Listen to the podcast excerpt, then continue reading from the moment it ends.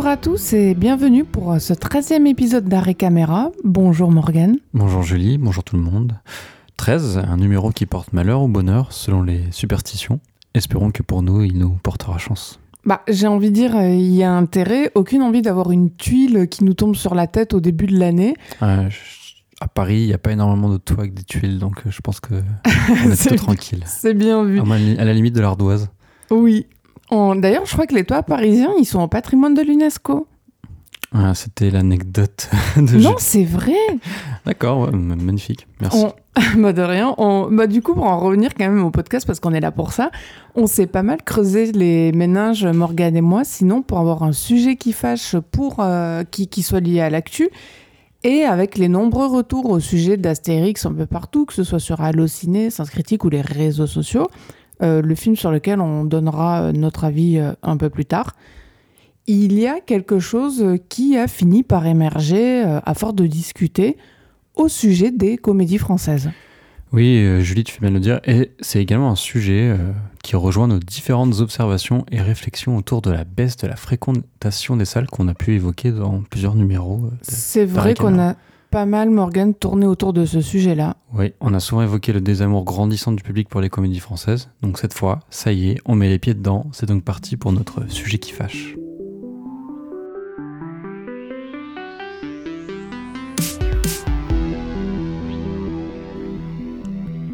Ah, les comédies françaises, ce genre mis au rebut par l'intelligentsia du 7e art. Les comédies françaises, c'est bête, sale et populaire.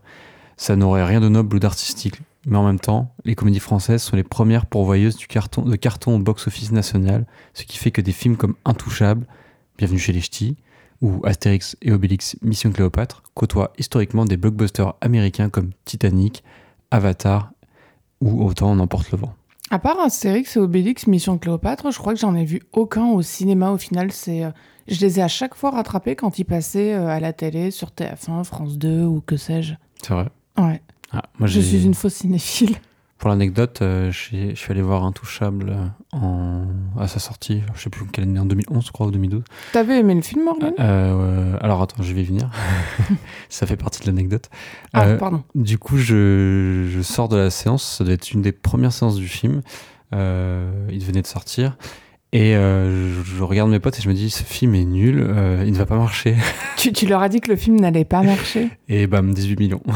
D'accord. Euh, ben écoute, si tu as des conseils pour la bourse d'actions qui vont péricliter, n'hésite pas. Parfait. Donc pour forcer le trait, euh, les comédies françaises euh, sont le dernier rempart contre l'américanisation du goût populaire des Français en matière de cinéma. Pourquoi les comédies françaises marchent tant que ça? Bergson, dans son essai Le Rire, analyse la fonction sociale du comique. La comédie sert la société en soulignant nos tendances antisociales et en nous invitant à rire d'elles, ce qui nous encourage à les corriger. Mais une tendance se confirme depuis quelques années et menace tout un système les comédies françaises ne font plus autant rire et donc beaucoup moins d'entrées. Mais alors pourquoi les comédies françaises ne font plus rire? C'est notre sujet qui fâche d'aujourd'hui. Julie, tu peux me citer la dernière bonne comédie française que tu as vue au cinéma? Oh bah c'est- ça remonte. Enfin, sur les 200... euh, alors, on, on le rappelle, chaque année, il y a, euh, oui, 200 et quelques films français qui sortent euh, au cinéma. Merci la chronologie des médias. Euh, une bonne proportion de ces 200 films sont des comédies. Euh, c'est vrai que c'est un peu le cheval de bataille national et pas qu'à cause du sanglier d'Obélix. Donc pour te répondre, Morgane, je dirais que c'est... Edmond en 2019, c'était une comédie, non? Oui, bien sûr. Bah, alors, je, je prends Edmond parce que j'avais beaucoup rigolé. C'est la fameuse adaptation de la pièce de théâtre de euh, Alexis Michalik pour euh, le cinéma. J'ai pas vu euh, d'ailleurs la pièce auparavant. Et d'ailleurs, c'est lui qui a réalisé sa propre adaptation, c'est ça? Oui, tu m'enlèves les mots de la bouche. Excuse-moi. C'est pas grave. J'avais passé un super moment devant, euh, notamment grâce à la qualité d'écriture euh, et le jeu parfois un peu appuyé euh, des acteurs très théâtrales, justement, qui m'avaient pas mal emporté. Je suis assez bon public en vrai. Dès qu'une comédie, elle me fait sourire, je suis contente. J'estime que j'ai pas perdu mon temps. Voilà, ça me satisfait. Tu parlais du Astérix Mission Cléopâtre ou d'un Bienvenue chez les Ch'tis. Euh, ça m'a donné envie, par curiosité, d'aller voir euh, des listes sur Internet euh, des meilleures comédies françaises pour répondre aux sujets qui fâchent. Donc, par exemple, j'ai pris celle du site Sens Critique qui est basée, donc les meilleures comédies, qui est basée sur les réponses de plus de 2200 spectateurs. Ça commence à faire. Enfin, c'est un bel échantillon. Et on remarquera une chose. Pour trouver dans cette liste un film récent euh, qui est estimé drôle, soit on va dire euh, un film qui a euh, bien moins de 10 ans, donc un, truc récent quoi. On tombe à la 32e place avec Qu'est-ce qu'on a fait au bon Dieu? 2014 pour rappel, donc on triche un peu, enfin je veux dire c'est 9 ans, mais c'est pas si récent que ça. et sinon, si on cherche encore plus récent, c'est pire. Il faut tomber vers la 80e place, quelque chose comme ça, euh, c'est le film Le sens de la fête où il y avait Jean-Pierre euh, Bacry et ça date de 2016. Quand on dit que les comédies françaises ne font plus rire, ça veut surtout dire qu'en en fait, elles sont plus vraiment plébiscitées par le public. Ça fait plus de chiffres énormes. Il n'y a, y a, pas qu'une explication, Morgane, à ce phénomène. Enfin, il y en a qui sont évidentes. Euh, bon, bah, il y en a d'autres moins. On peut que faire des suppositions. Ouais, je pense que la, pour moi, la raison la plus évidente, c'est tout simplement que le public a changé. On le sait, euh, ces films cherchent à réunir un public, euh, surtout un public jeune. Or, ce dernier, il n'est plus réceptif à l'humour qui fait mouche au, box-office depuis 15 ans. Et du coup, il y va plus. Bah c'est ça, il a plus envie d'y aller. Euh, je parle des comédies qui ont emboîté le pas du carton de Bienvenue chez les donc en 2008. la comédie sociale, ouais, qui se base sur les confrontations entre deux mondes qui sont forcés de cohabiter. Euh, dans le film de Danny Boone, c'était un gars du Sud qui se retrouvait muté dans le Nord. La première chose qui, lui arrive, quand il arrive dans le Nord, il pleut. Euh, ce procédé, bah, il était pris, repris, usé à l'excès dans des films bah, comme Intouchable, comme on en a parlé. Tu en as aussi parlé de, Qu'est-ce qu'on a fait au bon Dieu en 2014. Euh, également les deux suites de, ce film. Ou encore les, quatre films des euh, jusqu'à des formes qui sont complètement dégénérées, comme Si j'étais un homme d'Audrey Dana, où l'actrice se réveille avec un pénis. et C'est bien ce film, tu l'as vu ou pas? Alors non, c'est, si je peux me permettre, c'est nul à chier. D'accord. Euh, très bête comme film. Euh, donc si on regarde les, deux grosses sagas euh, nées dans les années 2010 que, je viens de citer, il est intéressant de noter que si les, premiers, deuxième, voire troisième films hein, pour les tuches avaient littéralement cassé le box-office, on peut le dire, les dernières moutures de, ces, de ces sagas ont réalisé des scores plus normaux, à peine plus de 2,4 millions de spectateurs. Cela dit, bon, les, vu le coût des tuches, je suppose que ça a été vite remboursé. Comment ça? Bah, le coût de production. Ah non, c'est, ça coûte cher les tuches, hein, je crois. Ah bon, ça coûte surtout cher le dernier, le 4. Enfin, je sais pas, moi, tu me dis les tuches, je, je, m'imagine pas que, que, ça coûte si cher que Alors, ça. Alors, dans mon souvenir, le premier, c'est au moins 10 millions. Euh, ah bon Et avec le, deuxième qui se passe aux États-Unis, je pense que le budget a grimpé. Alors, oui, effectivement, s'il a fallu envoyer toute l'équipe aux États-Unis, ça devait coûter plus cher. C'est ça.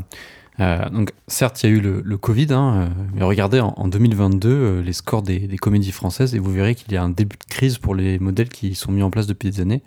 et même les comédies débiles surfant sur une, une sorte d'humour à l'américaine, comme le fait on va dire si bien la, bande à Fifi. Alors la bande à Fifi, c'est à peu près qui? En fait, c'est euh, Philippe Lachaud, euh, l'humoriste, euh, et toute sa bande où il refait, enfin, il réalise des films lui-même. Il joue dedans, donc il avait fait Babysitting et sa suite. Et après, ils ont fait d'autres films. Ils ont fait Épouse-moi mon pote, qui avait été taxé d'homophobie, ce qui, ce qui est vrai en soi, où en fait tu dois avoir euh, voilà, c'est euh, Tarek Boudali, ouais, Boudali c'est ça, qui joue son meilleur ami, qui doit quitter, euh, qui, qui, a plus de visa en fait. il est marocain, je crois, ou algérien, je ne sais plus. il doit quitter la France et en fait, qu'est-ce qu'ils font? Bah, ils, se marient en fait. Oh bah super, c'est glorieux. C'est pas, pas, le film le plus, le plus glorieux, mais voilà, enfin, c'est de l'humour qui marchait en tout cas et, et que ça commence à, s'essouffler. par exemple, Super Héros malgré lui, qui est sorti l'année dernière, il est resté sous le seuil des 2 millions de spectateurs. Ah, c'est pas énorme. Tandis que Menteur, euh, avec euh, Tarek Boudali, qui pour le coup euh, n'est pas un film de, entre guillemets de la bande à Fifi, parce que c'est un film d'Olivier Barou, de Cadet Olivier, qui avait notamment réalisé je crois, Les Tuches, bah, le film il est carrément resté sous les 1 million de spectateurs cet été. Sous les 1 million? Ouais. Ouais, c'est pas énorme. Alors sorti pendant l'été quand même. D'ailleurs, l'été, au passage, Morgan, est-ce que c'est une période qu'on pourrait dire propice à ce genre de film, aux comédies, justement? Bah, en fait, l'été. Au niveau du box-office, je veux dire. Hein. Tu veux dire, est-ce que l'été, c'est une période pour les, comédies au box-office? Euh, Propice, oui, c'est-à-dire euh, dans, dans, le sens où euh, l'été, c'est une bonne période pour les comédies, pour éventuellement marcher. Oui, oui, en fait, l'été, bah, en, règle générale, l'été, c'est une période qui est propice pour le, cinéma, en, règle générale, donc. et, et les comédies, oui. Comédies comprises. Ne déroge pas à la règle. Notamment les comédies profitaient, euh, je, je, crois, beaucoup des, euh, de la semaine, la, semaine du cinéma ou la fête du cinéma. Ah, mais oui, parce que les tarifs sont réduits. Effectivement, les gens vont aller voir des comédies à cette occasion-là. Voilà, pour le coup, euh, Menteur, lui, est sorti en fin juillet, début août, je crois, donc c'était après, mais bon, enfin, que le film fasse moins d'un million de spectateurs, c'est quand même enfin très peu. Euh, elle a sorti euh, ces jours-ci donc euh, d'alibi.com 2 est un vrai test et parce que pour rappel le premier il avait quand même réuni 3,5 millions de spectateurs donc là on va voir si, la, la, tendance se confirme ou en fait si c'était juste une voilà c'était juste quelque chose de, de passager. Bah, on verra effectivement si alibi.com fait autant que le premier. Enfin, moi, c'est tout ce que je souhaite au film de toute façon. Mais enfin, si le but c'est de toucher les jeunes, c'est sûr que là, euh, pour prendre les comédies au global, ça va être plus compliqué parce que qu'est-ce qui se passe En fait, si on prend les jeunes, ils se sont rabattus pour le volet comique sur, on va dire, deux domaines hors de la salle de cinéma. Le premier qui vient à l'esprit, naturellement, c'est quoi? C'est les fameuses séries. Et il n'y a pas de raison pour que euh, dans un registre comique, on échappe à la règle. Enfin, je veux dire, il n'y a qu'à voir sur les réseaux sociaux et ailleurs le plébiscite de la flamme ou le flambeau euh, avec Jonathan Cohen. Oui, euh, c'est sur Canal je crois. Oui. Euh, et sur Canal aussi, il y a eu des séries qui ont, eu un certain succès, notamment OVNI. c'est vrai. Voilà, c'est vraiment devenu le, berceau en fait des, comédies françaises, la série Canal. C'est ça. Et en dehors des séries, euh, il y a un autre créneau, bah c'est YouTube. Il y a qu'à voir les scores parmi certains YouTubeurs euh, dont les chaînes ont une vocation euh, humoristique, entre autres, mais pas que. Enfin, je veux dire, je vais prendre le nom le plus bateau qui soit, je vais parler de Squeezie, pour comprendre que la recherche du, du comique, en fait, elle n'est plus qu'au cinéma, elle s'est diluée. Et d'ailleurs, tu as, as, raison de citer Squeezie parce que c'est la déjà, c'est le youtubeur numéro un français. Et euh, il a tendance à euh, inviter des, des, des, comiques. Ouais. Là, récemment, Erika Ramsey. Euh, ah, oui, donc c'est pas du nom dégueu non plus. Voilà, et il fait des, des vidéos d'une heure où il joue à des jeux. Enfin, c'est très drôle. Et, voilà, c'est devenu le, voilà, une nouvelle, nouvelle forme de, de comédie.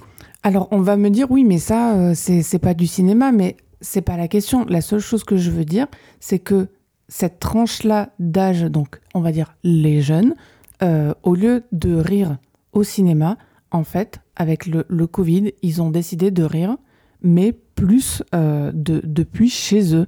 Enfin, euh, je veux dire, le Covid, voilà, on, ne va plus au cinéma, les salles sont fermées, on reste chez soi sur Internet.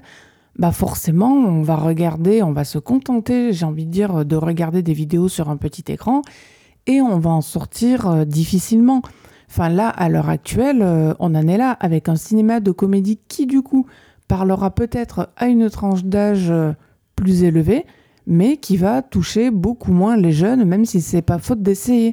Enfin, si je caricature, mais j'espère euh, ne pas trop dramatiser, moi ça me fait penser au théâtre de boulevard. Enfin, le théâtre de boulevard, notamment à Paris, il n'y a, y a, pas de, de, gens en dessous de 40 ans qui vont massivement, on va, on va pas se leurrer. Bah, imaginons dans le pire des cas, en fait, la comédie française, ça devient ça. C'est-à-dire, ça devient un rendez-vous.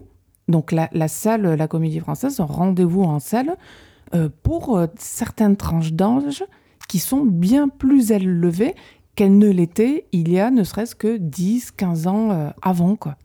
Ouais, c'est ça, Julie. Et puis même en parlant de, YouTube, et, en fait, ce qui est marrant, c'est que tu, regardes les, les, films, si les comédies les font plus rire les jeunes, et que à côté enfin au cinéma je parle, et qu'à côté euh, tu as YouTube qui te fait marrer, enfin littéralement ça les fait marrer les jeunes, euh, bah pourquoi tu vas t'embêter à aller voir un film euh, Bien sûr. en salle? On, on y reviendra plus tard, Morgan, mais c'est aussi euh, peut-être une question de, de temps, d'approche euh, et de code, en fait. Ouais, et puis, euh, ouais, comme je disais, le, le rire est social, via ce que disait Bergson. Euh, et ben, si tu rigoles et que tu partages ça à tes pop- potes, et ben, tu, voilà, tu, tu crées une Oui, émulsion, il y a, un il truc. y a une euh, fonction très sociale là-dedans que euh, le cinéma n'est plus forcément capable d'offrir à ces personnes-là. Et c'est pour ça que je vais même aller plus loin, en fait, dans la liste des médiums où le, le, le comic s'est dilué, il les réseaux sociaux en général. Oui, Tu- TikTok euh, et d'autres. hein. Voilà, au-delà de YouTube, tu as Snapchat, Instagram, TikTok, même Twitter en vrai. euh, même Oui, si mais- Twitter euh, retweet des, des vidéos qui peuvent être sur Instagram ou etc. Bien mais- sûr, non, c'est vrai que Twitter a toujours fait office d'agrégateur d'autres réseaux sociaux avec des vidéos qui deviennent virales euh, quand Voilà. elles sont récupérées là-dessus. Mais c'est comme ça que ça marche. C'est-à-dire une vidéo, elle est virale quelque part, elle se retrouve sur d'autres réseaux sociaux, les médias en parlent, tout le monde euh, rigole de la vidéo. Bon, bah, ça c'est quelque chose euh, qu'on voit plus trop par rapport au cinéma comique. Ou alors, si on le voit, on le voit quoi? On le voit pas positivement, on le voit négativement. C'est-à-dire, moi, ces derniers mois, qu'est-ce que j'ai souvent vu? J'ai vu des extraits de films censés être comiques être partagés, notamment sur Twitter ou même sur euh, TikTok. euh, Non, YouTube, non, pour des raisons de droit. Donc, on va dire sur Twitter et sur TikTok. Et souvent pour dire Oh, regardez ce film-là, cette comédie française, regardez le malaise. C'est-à-dire qu'on rigole pas Mm. du film, on ne rigole pas euh, par rapport à ce qu'il y a dans le film, on rigole sur le film, on rigole contre le film. C'est ça qui s'est souvent passé. Ouais. Et notamment sur Astérix, ça s'est encore passé avec une séquence euh, où il y a euh, Guillaume Canet et euh, Jonathan Cohen. Oui, c'est vrai, alors que c'était un extrait promotionnel de Canal+. C'est ça, Ça s'est retourné. pour dire le, le bad buzz au sujet de ce film, Ouais, c'est ça. sur Donc, lequel on reviendra. donc, le- les réseaux sociaux, c'est devenu un nouveau lieu qui fait rire les nouvelles générations. Et d'ailleurs, enfin, tu, on parlait de, des choses qui deviennent virales. Je me souviens, de, c'était pendant le Covid, je sais plus, mais euh, celle qui avait fait la vidéo sur les paillettes dans ma vie, Kevin, là, Oui, bah, elle a fait une série. euh, bien sûr, ça l'a Ah. fait décoller au final. Bon.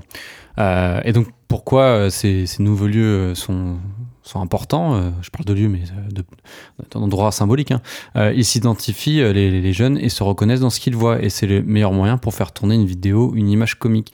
Il est en tout cas clair que l'enjeu principal pour la comédie française, c'est de faire revenir un public jeune. Plusieurs solutions s'offrent à elles. Euh, et une principale, elle peut offrir une place de premier plan aux nouvelles stars de la comédie sur Internet. Euh, bon, mais les auditeurs vont crier, hein, mais on peut pas nier que YouTube aujourd'hui c'est un peu l'équivalent du canal d'hier. Euh, canal des, ces gens ils fonctionnent en bande, ils sont réunis euh, sous la bannière de, donc de YouTube, comme l'étaient à l'époque les Nuls, puis Eric et Ramsey ou, ou les Robins des Bois, ou Omar et, et Fred. Euh, Il y a eu des tentatives de faire des films avec des, des YouTubeurs qui certes n'ont pas été grandioses. hein. Euh, Il y a euh, un truc super nul avec euh, avec euh, Norman, euh, pour citer un nom interdit, euh, c'est vieux hein, le film, hein, euh, qui, qui se moque de euh, euh, Paranormal Activity. Ah, ça me dit vaguement un quelque footage chose. euh, complètement naze. Et il y avait aussi le manoir. En fait, ils ont souvent essayé de faire des comédies horrifiques euh, très ratées. Euh, et aussi, euh, donc. euh, Mais alors ces productions-là, pardon Morgane, c'était Oui, des productions faites par uniquement des influenceurs de YouTube ou des projets initiés par le milieu du cinéma tel qu'on le connaît, dans lequel étaient insérés des YouTubeurs?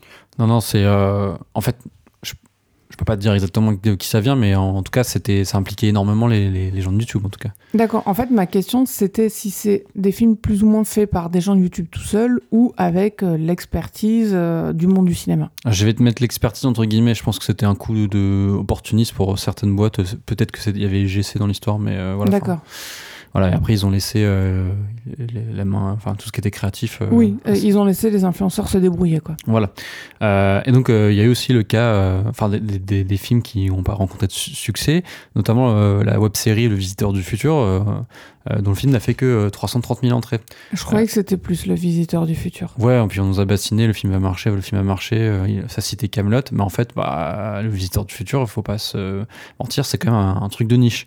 même si ça a fait, il y a pas mal de, gens qui ont regardé, hein. je crois que ça a fait des millions de, vues, mais bah oui, c'est très honnête. Hein. Au cinéma, c'est pas la même chose. donc on ne parle pas de Squeezie et c'est presque 18 millions d'abonnés ou encore des 7,2 millions d'abonnés de McFly et Carlito.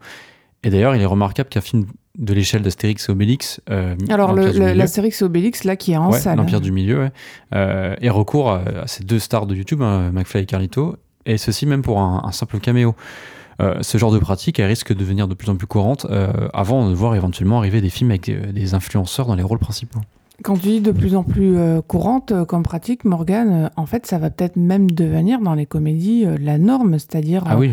si ça se trouve, dans cinq ans, on ne verra plus de comédies françaises sans, à minima, des caméos de d'influenceurs, de youtubeurs, etc. Enfin, je veux dire, ça, paraît complètement plausible dans le monde de demain.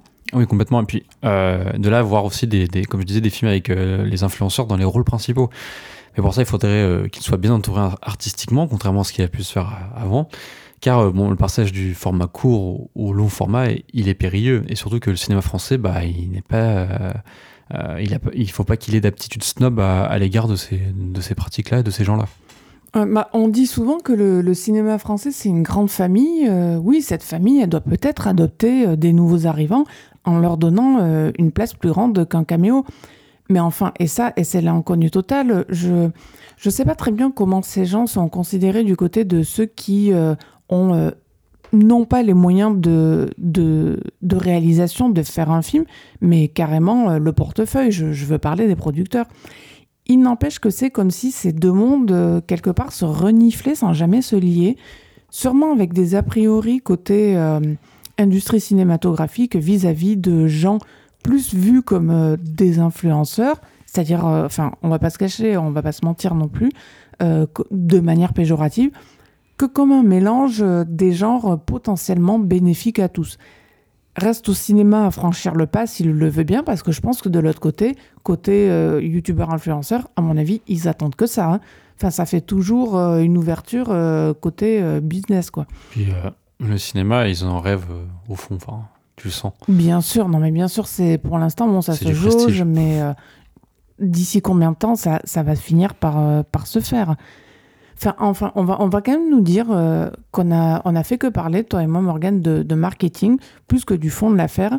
Parce que, bon, oui, je sais, une comédie, c'est d'abord de l'humour et donc c'est de l'écriture. D'accord. Donc laissons de côté l'aspect, on va dire, monsieur loyal et vente.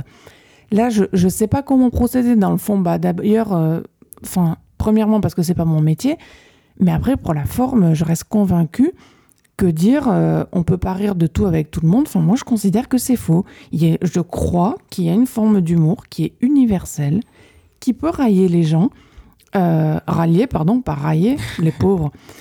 un humour en fait qui est bien plus que de l'humour qui sombre facilement dans la moquerie grotesque ou tout simplement le racisme, pour parler d'un reproche souvent fait par euh, les nouvelles générations aux comédies françaises. Enfin, le hiatus, il est peut-être là aussi. Oui, tu as raison, Julie. Il suffit de voir le genre d'humour qui, buzz et qui fonctionne. Euh, il faut se demander s'il ne doit pas évoluer. Notre époque, elle est moins porté sur les blagues racistes, homophobes, les caricatures. Euh, le meilleur exemple, c'est quand même le sketch euh, des Chinois de Kev Adams et Gad Elmaleh, euh, qui avait été fait pour la télévision, pour une émission, je sais plus laquelle, et il s'était fait complètement défoncer sur les, réseaux sociaux. Quoi. Preuve au passage que ces gens-là appartiennent aussi peut-être, je dis peut-être, j'en sais rien, mais quelque part à une sorte d'ancien monde de, de la comédie. C'est ça. Ou alors, euh, ça fait rire, mais si euh, c'est incarné justement par les, figures euh, des communautés qui étaient auparavant moquées et parodiées. c'est ce qui explique pour moi le succès d'un Jean-Pascal Zadi, qui est excellent en demeurant, entre ce qu'il a fait avec Tout simplement Noir et sa série En place sur Netflix. ou bien le succès d'un humoriste comme Paul Mirabel qui joue de sa persona de petit blanc fragile. C'est aussi sur ces comiques d'aujourd'hui et de demain que la comédie française elle doit se reposer plutôt que de proposer éternellement les mêmes films avec Christian Clavier, Franck Dubosc ou Danny Boone. Alors c'est sûr qu'il y aura toujours euh, un public euh, Ah non, c'est indécrottable pour euh, les claviers du Bosque et Danny Boone, mais euh, clairement en dessous de 40 ans, on, on prend, je prends 40 ans à chaque fois, mais je pense que c'est un, un- un bon âge d'analyse. Je pense pas que euh, les gens aient spécialement envie de se déplacer pour voir du clavier, du Dubosc ou du Boone euh, au cinéma. Encore que Danny Boone, euh, Oui, bon, allez, on va dire qu'il fait un peu figure d'exception. Mais après, tu me dis 18-25 ans, j'y crois pas une seule seconde, Morgan. non, c'est sûr. Et toi, t'as des noms qui te viennent en tête, Julie? Bah, disons en vrai que sur les films récents que j'ai vus, euh, oui, j'aurais envie de citer Jean-Pascal Zeddy parce que bon, moi, il me fait pas mal marrer. Euh, sinon, il y a le comédien humoriste euh, Bunya Imin que j'avais adoré, hein, espèce de clochard céleste euh, dans le film Problemos, où on trouve aussi euh, Éric Judor à la fois à la réal et dans le casting. Je voulais aussi mentionner Mela Bedia, actrice et humoriste, surtout connue pour être la sœur de euh, Ramzi Bedia. Enfin non, surtout, non, c'est pas gentil pour elle. Disons que c'est son frère qui est surtout connu. Elle, je trouve qu'elle mérite vraiment d'être plus connue. Et je l'ai trouvée très bien dans le film où elle joue justement avec son frère, euh, qui est euh, Youssef Salem, euh, a du succès. D'ailleurs, il est actuellement en salle. On n'en a pas parlé au podcast Arrêt Caméra. Si vous voulez aller le voir, c'est l'occasion ou jamais. C'était pas mal. Et, et d'ailleurs, j'en profite, tu, je t'avais demandé quel était le dernier bon film, euh, bonne comédie française que tu avais vu au cinéma. Euh, de mon côté, c'était Problemos de Eric Judor, qui est excellent. Ça, donc ça fait, tu considères Morgan que la dernière bonne comédie française que tu as vue au cinéma, c'est 2017. Ouais, On est en 2023. ouais. Ah la vache, ça remonte. Enfin bon, après avoir tenté de, de trouver une- éventuellement une nouvelle voie vertueuse pour la, la comédie française, euh, il est l'heure d'attaquer euh, tout ce, que ne, ce que ne doit pas être une comédie française en 2023, tout en essayant d'être branché, c'est-à-dire euh, ce qu'est Astérix et Obélix, l'Empire du Milieu.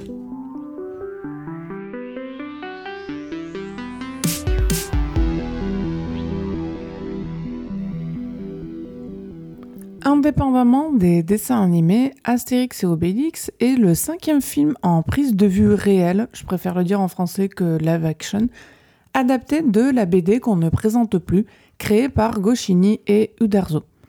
On retrouve pour la première fois dans le duo de Gaulois Guillaume Canet un Astérix qui pour l'occasion est aussi le réalisateur du film et Gilles Lelouch en Obélix. Côté voyage, c'est en Chine comme l'indique sobrement le titre. Comment vont-ils se retrouver là-bas, Morgan Alors, l'impératrice de Chine est emprisonnée suite à un coup d'État fomenté par Deng Xingqin, prononcé Dancing Queen comme la chanson de Au moins, c'est pas raciste. Prince Félon, la princesse Fouilly, euh, fille unique de l'impératrice part en Gaule chercher l'aide d'Astérix et Obélix. Les deux inséparables Gaulois acceptent bien sûr d'aider la princesse à sauver sa mère et libérer son pays et partent pour une grande aventure vers la Chine. Seulement, César et sa puissante armée, toujours en soif de conquête, ont eux aussi pris la direction de l'Empire du Milieu.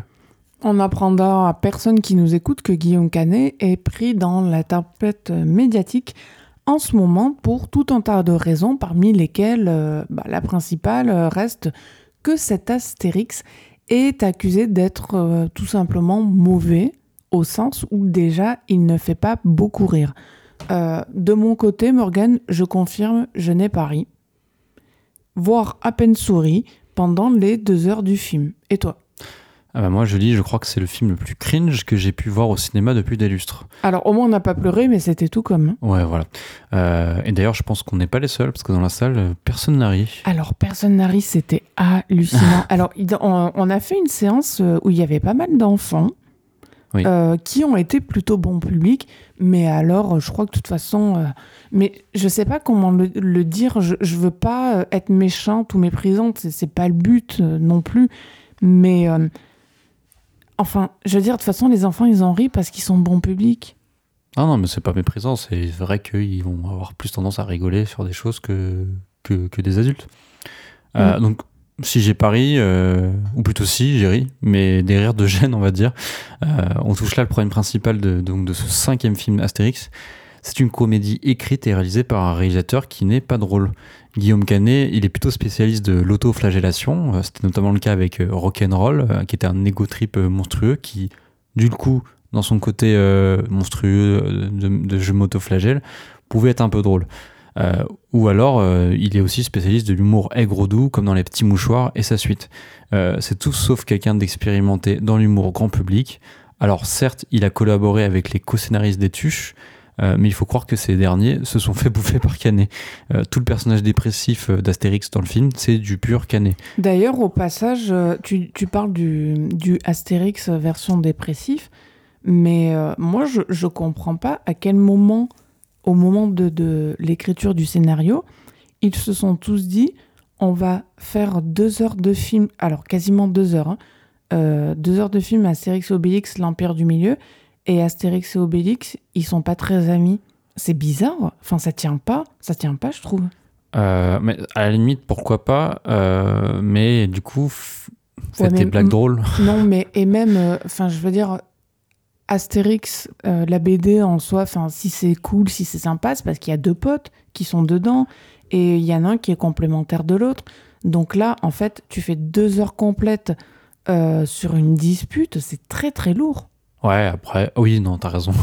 Non, mais c'est vrai. Enfin, je veux dire, euh, moi, je vois pas, euh, je vois pas où je lis pas un Astérix pour me prendre la tête. Enfin, alors il y a une petite dispute. Je me dis, euh, oh les pauvres, ils vont se rabibocher. Et ils auraient dû se rabibocher bien plus vite qu'ils ne l'ont fait dans le film. Hmm. Enfin, C'est vrai. Après, moi, je pense à un film excellent, voire limite un chef-d'œuvre, des frères Farelli qui s'appelle Deux en un, où c'est des frères siamois qui, bon, le film il dure deux heures. Au début, il explique que tout va bien, euh, ils sont, mais au bout d'un moment, ils en ont marre d'être collés. On leur propose de se décoller.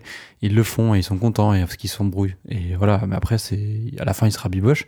Mais c'est très drôle. Donc en fait, quand t'as des bonnes blagues, ça va. Mais euh, là, c'était, euh, le, enfin, c'est, né- le néant, quoi. je suis pas sûre que ton exemple des frères Siamois Morgan soit approprié pour parler d'Astérix et Obélix, mais c'est pas grave. Bien essayé. C'était pour dire que s'ils avaient essayé de faire une bonne comédie avec des bonnes blagues, à la limite, ça aurait pu passer. Non, mais euh, enfin, à la limite, je dirais surtout que euh, Canet euh, et compagnie ont essayé d'être originaux, je pense, enfin, et de sortir de ce qu'on connaît de Astérix et Obélix. Bon, bah, il y a une intention, quoi. Bon après, voilà, je, je vais, je vais revenir. Enfin, le côté original, c'est quoi? C'est il est dépressif parce qu'il essaie d'être woke. Euh, Oui, Il veut euh, devenir végétarien. euh, Qu'est-ce qu'il fait d'autre? Enfin, c'est le wokisme est le concept qui ne dit pas son nom d'Astérix et Obélix, l'Empire du Milieu. c'est ça. Donc on va pas se mentir, c'est de l'humour de, boom- de boomer, hein, comme on peut entendre à des dîners de famille craignos ou euh, lire sur les pires contracts de Twitter. Euh, de fait, euh, Oui, c'est genre tonton Michel Oui. qui dit à sa nièce Je comprends pas, pourquoi tu manges pas de la viande? Bon, bah, mange du poisson, quoi. ouais, euh, enf- enfin limite pire, c'est, euh, enfin, ah, ça te dérange si je mange euh, du jambon à côté de ta tronche. Enfin, tu vois, genre, Oui. voilà, Et je connais un excellent boucher. voilà, c'est ça. De fait, oui, c'est du vécu. De fait, Astérix est, est particulièrement antipathique dans le film et surtout, c'est une tête à claque ce qui rend chaque scène centrale avec lui particulièrement pénible. Donc le film, il va, il va plutôt se recentrer euh, sur le, le- un autre duo, euh, donc euh, Jonathan Cohen et Obélix, qui, enfin j'ai oublié le nom de Jonathan Cohen, euh, c'est assis, grain de maïs, épi de blé épi de maïs, Euh, Pas épi de blé, mon Dieu, épi de maïs. Oui. qui euh, donc ont les meilleures scènes du film. Si, J'ai pensé, pardon, Morgane, épi de blé parce qu'un épi de maïs, non, si ça existe. Euh, je sais pas. si, si, ça existe un épi de maïs. Pardon, j'ai eu, euh, j'ai un moment de latence. Donc ils ont, ils ont les meilleures scènes du film, mais euh, enfin quand je dis les meilleurs films, ça ne vole pas non plus bien haut. Non, bah c'est sûr que Jonathan Cohen, il a été mieux employé auparavant dans d'autres projets. Là, ça doit être un des projets où le pauvre, il s'en sort le, le moins bien. Mais c'est pas sa faute. Il y a des sketchs qui tombent à plat parce que, oui, ils ont l'air déjà trop vieux. L'un des plus emblématiques du genre qu'on a un petit peu abordé, c'est le fameux échange entre Obélix et Astérix euh, autour de manger euh, que des légumes. C'est censé être drôle parce que ce sont des Gaulois et que les Gaulois euh, mangent tous de la viande dans la BD, dans les autres films, etc. Enfin là, sur la question des légumes, je prends le spectateur lambda. Tous les jours, on lui dit dans les médias, à la télé, etc., dans les JT de 20h, que la planète Terre va mal, que manger de la viande, c'est mauvais pour l'environnement et pour sa santé. Et en plus, quand bien même il en aurait envie, eh bien, à cause de l'inflation et de l'augmentation des prix, eh ben, il peut pas. Il est obligé de manger des petits morceaux de viande. Donc, on va me dire, non, mais Julie, tu réfléchis trop loin. euh, sauf que je cherche à montrer, en fait, comment les vannes du film peuvent ne pas être drôles et elles ne le sont pas, je le redis. C'est pas qu'une question de rythme ou de chant contre chant réussi, euh, d'effet ping-pong, on va dire, mais aussi d'époque, de moments choisis. Personne n'a envie de, rire d'un Astérix dépressif qui dit qu'il va manger que des légumes. Parce que quoi? Parce que en fait, c'est l'état d'esprit de tout le monde. Et, du coup, les gens n'ont pas envie de rire. Enfin, ils ont tous l'impression de faire un sacrifice. Et t'as Obélix qui, quelque part, se moque d'eux. Bah pourquoi tu veux qu'ils rigolent? Non, ils vont pas rire dans la salle. D'ailleurs, dans la salle, à ce moment-là, euh, on entendait les mouches voler. Bah, c'était la, c'est la première vanne du film, en fait. C'est littéralement la première blague du, film. Et ça donne euh, le ton. Ah oui, ça donne le, ton de, de, la longue traversée du désert euh, qu'on subit euh, tout le long du film. Enfin, je, là, pour le coup, je devrais dire euh, la route de la soie même. Mais, enfin, comme je disais, tout le film est comme ça. Et là où cet Astérix et Obélix aurait pu et dû quelque part offrir un moment de détente, on va dire salvateur et innocent, il est plombé par une espèce de rengaine qui euh, devait euh, être une inspiration pour des gags, mais qui en fait met juste mal à l'aise. Enfin, moi, je comprends que des gens trouvent pas ça super drôle quand on tombe euh, sur un chinois qui est appelé tofu. Enfin, pour moi, c'est du même acabit que Welbeck, dans son roman Sérotonine, bah, il appelle une femme japonaise Yuzu. Enfin, je, ça, fait, ça fait plus rire, quoi, à part peut-être les lecteurs de, Figaro, voire de Valeurs Actuelles, qui rigolent à ça. Enfin, non, c'est, enfin, c'est, en fait, ça aurait pu être drôle, mais encore une fois, enfin, c'est, c'est tellement dans un océan de, de, trucs nuls que du coup, bah, quand ça. Puis ça, ça vient comme un cheveu au milieu de la soupe. Oui, oui. C'est, c'est vraiment de la le. Miso. De la soupe miso. non, alors la soupe miso, c'est japonais, on parle de l'Empire mais du Milieu. C'était pour faire de, de, l'humour comme dans Astérix Obélix, excuse-moi. Ah bah c'est pas grave, tu as essayé au moins, Morgan. Euh, bah, c'est. C'est pas qu'on peut plus rien dire, c'est, c'est qu'il y a l'art et la manière. Et dans cet Astérix et Obélix, on a ni l'un ni l'autre. C'est un film extrêmement difficile à défendre, je trouve, même sur euh, des aspects mineurs comme, euh, on va dire, la réal ou euh, les décors ou... bon, allez, à la limite, pour trouver un, point positif, de ce que j'ai compris, ça a été trop compliqué de réaliser le film en Chine, donc ça s'est pas fait en Chine alors qu'il était question d'aller en Chine. C'était pendant le Covid, c'est ça, ouais. Voilà, à cause du, du Covid. Euh, donc ça a été fait dans le Massif central. Bon, bah, les paysages du Massif central euh, sont très bien euh, dans le film. Ça fait pas trop Center Parks. Ouais. T'es pas convaincu Ouais, non. la mise en scène, enfin, je sais pas. Il y a pas. Bon, c'est un peu plat. C'est d'une platitude. un peu comme le Massif central. ah ouais, tu trouves ça pas Ouais, mais disons par rapport à nos montagnes, c'est pas aussi élevé. Enfin, c'est la montagne semi-plate, quoi. C'est mmh, C'est vrai. Mais en fait, ce qui est marrant, c'est que la on a tendance à oublier de, parler de mise en scène quand on parle de comédie. C'est vrai, mais, c'est important. Mais c'est une part importante de, des gags, en fait. Très important. Bah, tu veux en dire, le, euh, burlesque, oui, bah, si tu veux en dire euh, un peu plus de, de mots, Morgane, euh, vas-y, oh. sur la mise en scène. Non, mais dire de, qu'est-ce qui est pas bien fichu là-dedans? Enfin, moi, j'ai trouvé que c'était plat, qu'il y avait une certaine fadeur, une certaine redondance aussi dans la manière d'exécuter les choses, c'est-à-dire, bon, bah, César, Vincent Cassel, il fait pas mal le, bébé boudeur, euh, euh, avec tous ses amis euh, masculins qui l'encouragent. Bon, ça, aurait pu donner quelque chose de, très drôle, l'effet boys band, mais c'est jamais retenu en tant que tel. Il y a aussi ce côté rébarbatif, on l'a dit, dans Guillaume Canet qui fait son Astérix, qui râle tout le temps. Gilles Lelouch en sort un peu mieux. Euh, le côté euh, petit con de Cohen, bah, il n'est pas assez appuyé pour vraiment décoller. Ah, tout, tout, est, tout est un peu comme ça. Quoi. En fait, le, problème de, du personnage de Cohen, euh, je vais le comparer à un autre film énorme de, de Sophie Le Tourneur, qui est très bien. Mm. Ah, justement décrit à son époque, on va pas en faire des caisses, mais on le dit. Je ne l'ai pas cité dans les dernières bonnes comédies que j'ai vues au cinéma, parce que je ne l'ai pas vu au cinéma. Donc, mais ça compte quand même. Oui, mais euh, mais du coup dedans il est euh, il est à la limite du enfin il est borderline, il est même euh, limite enfin dans l'illégalité, mais en fait le film bah, il, est dans l'illégalité. Hein. Et il joue là-dessus en fait, il est enfin c'est un personnage dégueulasse alors que là dans le film de Stéric, oui bah il fait des films dans sa tête et c'est les sales gosses mais sans plus quoi, c'est pas C'est vrai que je trouve qu'il est pas assez méchant hmm. sauf quand il pique la fameuse pièce au moins aveugle Alors, ce qui marche, si on n'a pas vu la vanne dans la ça. bande-annonce. Parce que si on la voit pour la troisième ou quatrième fois, on, on sourit, on sourit pas. La seule bonne scène est dans l'avance. Voilà.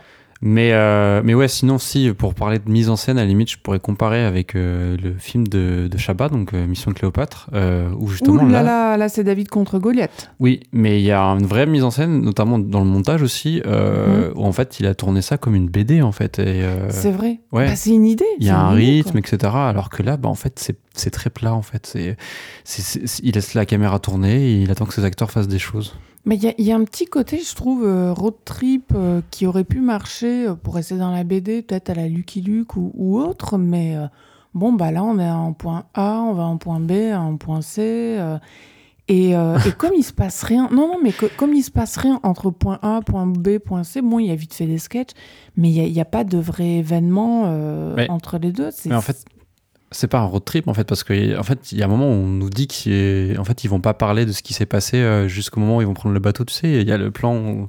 oui, et en fait, bah, il y a pas de road trip. Ils refusent le road trip. C'est ça qui. Oui, c'est ça. c'est mais, dommage. mais le film, il aurait gagné, je trouve, euh, en qualité d'écriture. Enfin, ça pouvait être une possibilité. complètement. Enfin bon. Euh, donc oui, l'humour, il est dépassé. hein, il est même bien plein d'aigreur. Euh, pour un film familial et qui fait des, des jeunes son cœur cible, je trouve qu'ils se paient comme un peu trop leurs pommes. C'est- C'est vrai que cet Astérix et Obélix, quand tu le dis, Morgane, c'est un sacré film d'aigri. Je crois pas avoir jamais vu un Astérix et Obélix en prise de vue réelle qui soit aussi aigri. Oui, mais ça. Puis- Mais c'est là, pardon, qu'on tient peut-être quelque chose de cette époque. si je voulais philosopher, Société. nous vivons dans une société. Mais euh, oui, non, mais je trouve que le film, c'est quand même malhonnête, c'est qu'il se fout de la gueule quand même des jeunes. Euh, on va pas se mentir, engager Angèle, McFly et Carlito, ou bien Big Flo Oli, comme on en a parlé sur les influenceurs tout à l'heure, euh, c'était pas dans le but de plaire à un public de trentenaire ou de quarantenaire. hein. Le, Ah bah non. bah, le film d'Alain Chabat, euh, donc le, le Astérix Obélix Mission Cléopâtre, c'était le premier Astérix à avoir érigé le modèle du film à caméo, parce qu'à l'époque, c'était, t'avais tous les mecs de Canal qui étaient dans le, C'est vrai. dans, dans le, le- film euh, avec des, des, des guest stars qui faisaient des brèves apparitions mais des apparitions mémorables c'est notamment le cas d'Isabelle Nanty qui faisait Itinéris euh, Ah, je me rappelle, ça m'avait fait beaucoup rire. Edouard Baird génial en Otis qui fait son, son, son maintenant monologue que tu en parles, c'est vrai que quitte à faire un caméo, enfin un caméo, ça doit être marquant avec quelqu'un de connu, j'entends. c'est ça en fait le but du caméo c'est que tu fous quelqu'un de connu mais il faut que ce qui enfin c'est pas juste sa présence qui doit être marquante c'est ce qu'il va faire ce qu'il va raconter faut que ça devienne culte ou ses répliques. Et donc, la meilleure, euh, le meilleur caméo de Astérix Obélix, pour moi, c'est celui de Chantal Lobby. Quand elle fait la scène, tu me vois, tu me vois pas, tu me vois, tu me vois pas. C'est, c'est génial. Je crois qu'il n'y a pas une seule réplique mémorable dans ce Astérix et Obélix, l'Empire du Milieu. Je ne, je ne me rappelle pas d'une seule phrase ou d'un seul échange qui pourrait être euh, répété à la cour de récré, comme quand, euh, par exemple, Astérix Obélix Mission Cléopâtre est sorti et que ça avait été une déferlante. Et en vrai, ce serait pas le, le problème de toutes les Astérix sauf le Mission Cléopâtre. En vrai, en fait, les autres, Oui, aussi. on n'a aucun souvenir. Ils n'ont laissé aucune trace dans la pop culture. Euh, et donc, les, les, les Astérix suivants, ils ont aussi surfé sur la vague. hein. Le pire étant évidemment l'épisode 3, euh, Astérix et, aux Jeux Olympiques, avec euh, en caméo Zidane ou encore Tony Parker. Euh, C'était largement mis en avant dans l'abondance à l'époque. Euh, Là, c'est vrai que ça a été aussi pas mal mis en avant dans la bande-annonce qu'il y avait euh, Angèle, McFly et Oui. Carlito, pardon. Et, euh, et là, euh, donc dans, celui aux Olympiques, euh, le film il devenait plus un énorme coup et coûteux spot publicitaire qu'un vrai film. Et donc Astérix et Obélix, l'Empire du Milieu, bah, il prend hélas le même chemin euh, que ce gros nanar de Thomas Langman et, Frédéric Forestier. Euh, C'est-à-dire des caméos, comme on l'a dit, qui ne servent à rien, euh, à part être un catalogue de stars à mettre en avant pour, pour faire vendre des billets. Et d'ailleurs, ça ne rate pas. Si on regarde la promotion du film, elle est largement relayée par justement ces mêmes stars sur les réseaux sociaux. Angèle et Big Flo et Oli sur Instagram ou McFly et Carlito sur YouTube. Donc ça a un procédé un brin mensonger, pour pas dire largement mensonger. Moi, Quand... je croyais qu'ils allaient être. Enfin, là encore une fois, en spectatrice naïve, je croyais qu'ils allaient être plus longtemps euh, à l'écran. J'ai vraiment été étonnée qu'ils aient pas grand-chose à se mettre sous la dent. Et j'irai même plus loin, comme je disais tout à l'heure, pas grand-chose de mémorable à, à faire. Ah bah c'est ça. C'est triste pour eux. Et, euh, et donc du coup, euh, Canet euh, ne comprend pas le potentiel comique qu'il aurait pu dégager de ses acteurs. Et c'est dommage, contrairement à ce qu'on disait avec Chabat, que bah, la scène de Dorbert, elle fonctionne parce que c'est l'humour des Dorbert. Euh, et pareil avec Chantal Lobby. Donc euh, dans ce film, là, dans Astérix, Obélix, Vampire du Milieu, bah, ces personnages, sont, bon, ils valent pas plus que des figurants. À la limite, le seul caméo qui est vite fait marrant, bah, c'est celui de Zlatan. Et encore, si t'aimes pas le, foot, comme c'est mon cas, euh, t'étais pas trop touché par les vannes. Mais bon, on va dire là, je, suis mauvais public. Euh, Zlatan, c'est un de ceux qui euh, s'en sort le mieux. Après, pour le reste, euh, enfin, je, même l'histoire, enfin, je, je, pense à l'histoire, c'est pas, euh, je sais pas, je sais pas passionnant du tout. C'est c'est triste. Je, je trouve pas que le, le, film soit spécialement mal aimable ou, euh, ou détestable, mais il y a ce côté aigre et, et je crois pas qu'on puisse faire une comédie grand public quand on est aigri à ce point. Non, non, c'est, je pense qu'il Il y a une dissonance entre les deux, ça ne peut pas fonctionner euh, au fond. Je crois qu'on a fait le tour, Morgan. On n'a on a pas grand-chose à dire euh, de plus sur ce film. Bah, on a quand même fait 18 minutes déjà.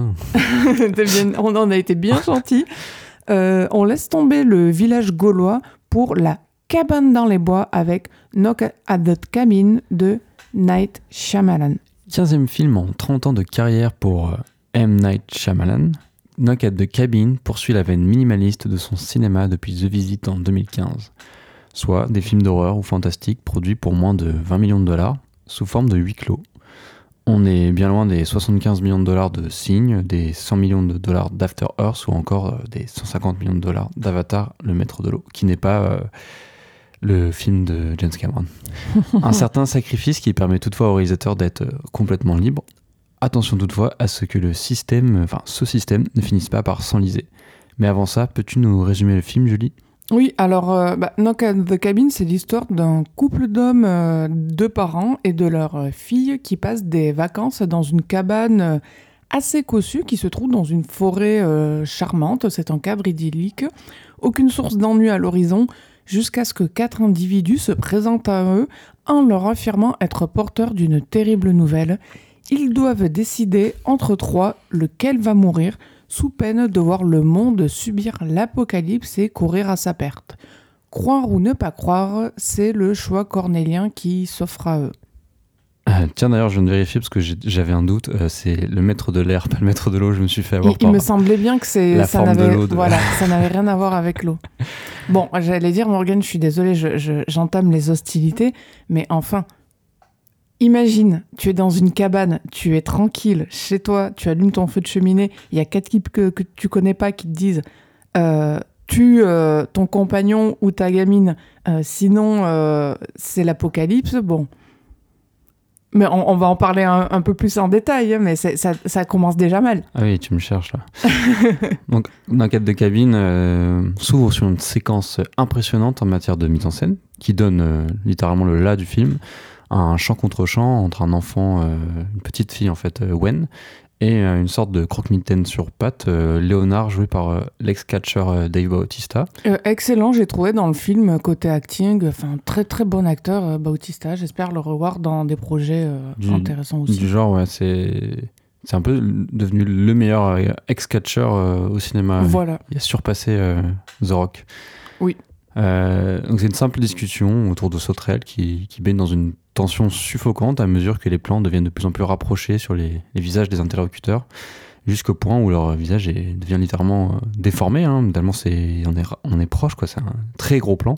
Oui, je pense que la lentille qui a été utilisée pour faire ça, euh, enfin il y, a- il y a le côté anamorphique en fait qui, Mm. qui se révèle euh, à travers le processus et qui confine à la claustrophobie effectivement. Mm, C'est ça. Puis, euh, enfin, ce qui est marrant, c'est que euh, le personnage apparaît au départ comme un. Enfin, c'est angoissant, quoi. On a l'impression que euh, quand on connaît pas les, les, les personnages, quand on connaît pas le scénario, on a l'impression que c'est bah, le pédophile, quoi. Enfin, c'est inquiétant comme séquence. Bah, D'autant plus à cause, encore une fois, de la stature de Bautista par Oui. rapport euh, à la petite fille, Owen, enfin, qui forcément le voit euh, comme une menace euh, d'autant plus prégnante qu'il est, euh, qui, qui prend cet espace en fait devant elle, devant Ouais. son champ de vision. Ouais, c'est ça. Et puis plusieurs fois, il regarde sur le côté, euh, enfin deux fois, je crois, ou, ou trois. euh, on suppose qu'il va y avoir quelque Comme chose avait sor- voilà, des complices. sortir de la forêt, ouais. Et notamment un effet vertigo avec la caméra travelling compensé qui, euh, qui dézoome en même temps qu'il y a un travelling. Tu, tu, oh, tu survends déjà trop le film. Je t'en prie, continue, Morgan. on trouve dans cette séquence la, grammaire principale du film, euh, le chant contre chant, et comment l'angoisse, l'inconfort, voire le fantastique émerge de ce procédé. En bref, c'est tout le projet du film de Shyamalan, faire euh, un film de série B fondé sur le chant contre chant. Bah, Parlons-en justement de l'inconfort, vu que ça a été ma sensation durant tout le film. Euh, comme je le disais, j'ai trouvé les acteurs très bons, j'ai trouvé les dialogues très bien aussi. Mais en fait, je fais partie des personnes, je crois qu'on l'aura compris, qui adhèrent pas du tout euh, au Shyamalan de ces dernières années.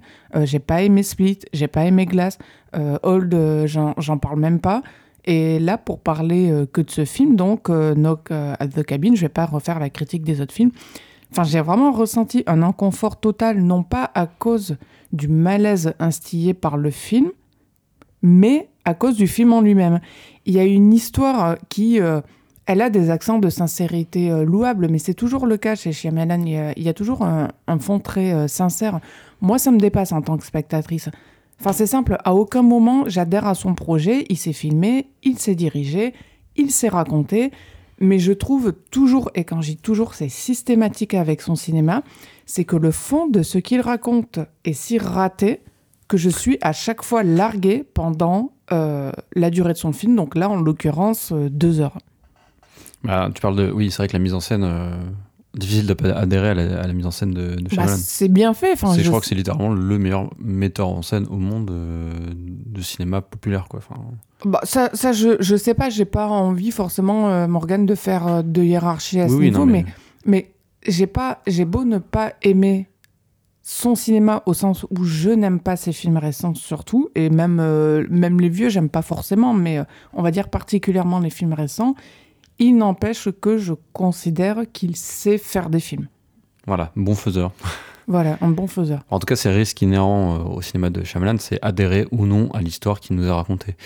ou dit autrement, faire un pacte de croyance avec le film et son auteur il a, toujours raconté des histoires invraisemblables euh, qui ne sont rien d'autre que des MacGuffin. MacGuffin, c'est le euh, procédé euh, d'Hitchcock enfin, Hitchcock qui a, qui l'a, comment dire, popularisé, théorisé, on va dire. Voilà, chercher le mot.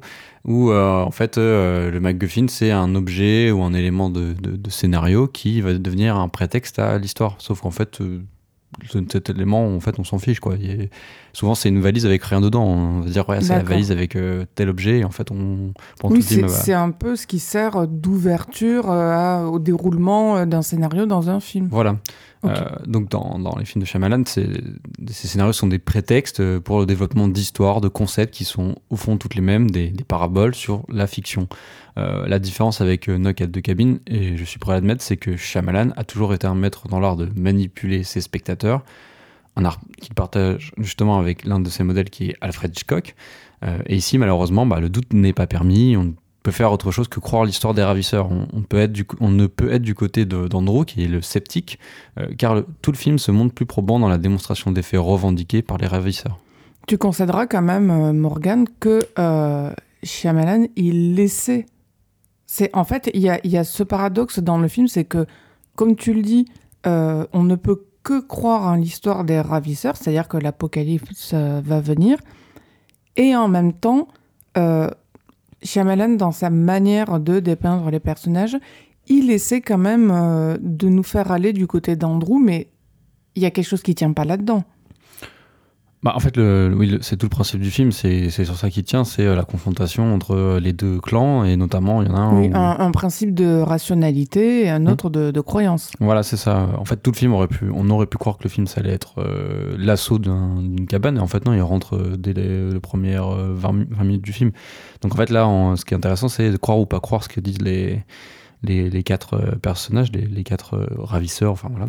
Et, euh, et en fait, oui, le problème du film, c'est que on tourne autour du pot de, de, l'histoire de, de, ces personnages, et évidemment, à côté, on a les, les raisons pour lesquelles Andrew est sceptique qui vont être développées.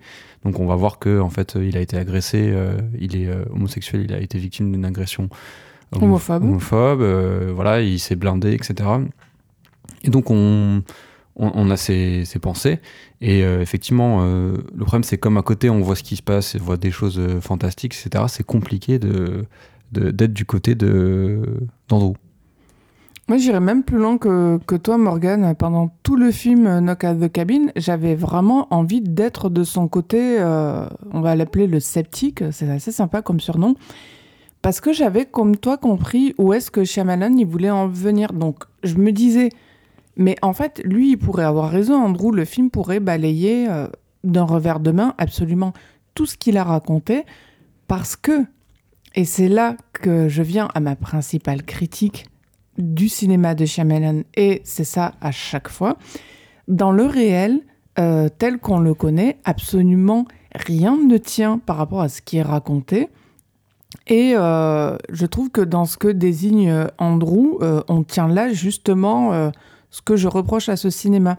Donc, pour donner plus de, détails et, de corps à ce que je dis, concrètement, Andrew euh, il est circonspect parce qu'il croit avoir affaire à des membres euh, d'une secte ou euh, des conspirationnistes ou peut-être des membres de l'alt-right américain. C'est pas prononcé en tant que tel, mais on, devine un peu cette référence, on va dire, dans nos cas de cabine.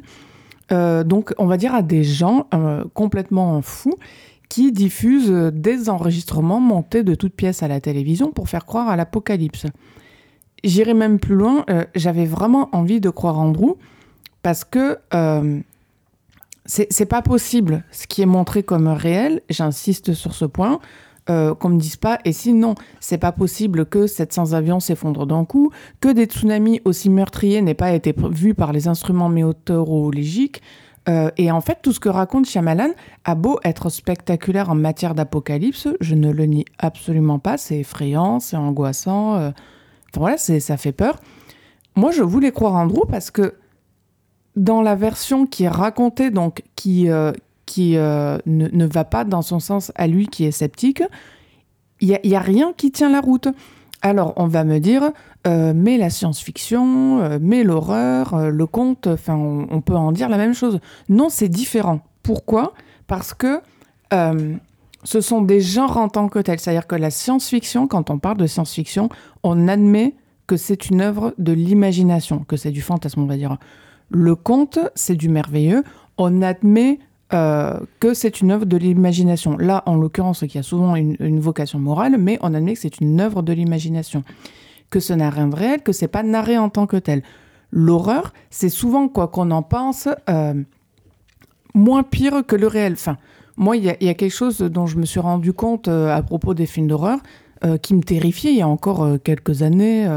c'est que je me disais, mais c'est horrible ce qui est montré. Et, et, en fait, quand on lit des faits divers et autres, on se dit, mais, mais ce qui est montré, c'est toujours moins horrible que ce qui se passe en vrai, au fond. Enfin, c'est assez terrible. Mmh. Donc, quelque part, je, je place ça à part, on va dire. En, fait, l'horreur, euh, c'est pas que c'est ce qui se passe c'est moins terrible que le réel, c'est surtout que bah, c'est fictif. Alors que. Oui, mais ce que je veux dire, c'est que les, euh, les films d'horreur, on, on, peut les regarder en se disant euh, Mon Dieu, c'est affreux, comment on peut montrer ça Mais quand même, il y a toujours la réflexion sous-jacente de quand on s'en rend compte de ce qui est montré, c'est peut-être horrible, mais dans la réalité, il se passe des choses qui sont pires. Donc, pour ce motif-là, je, le place à part.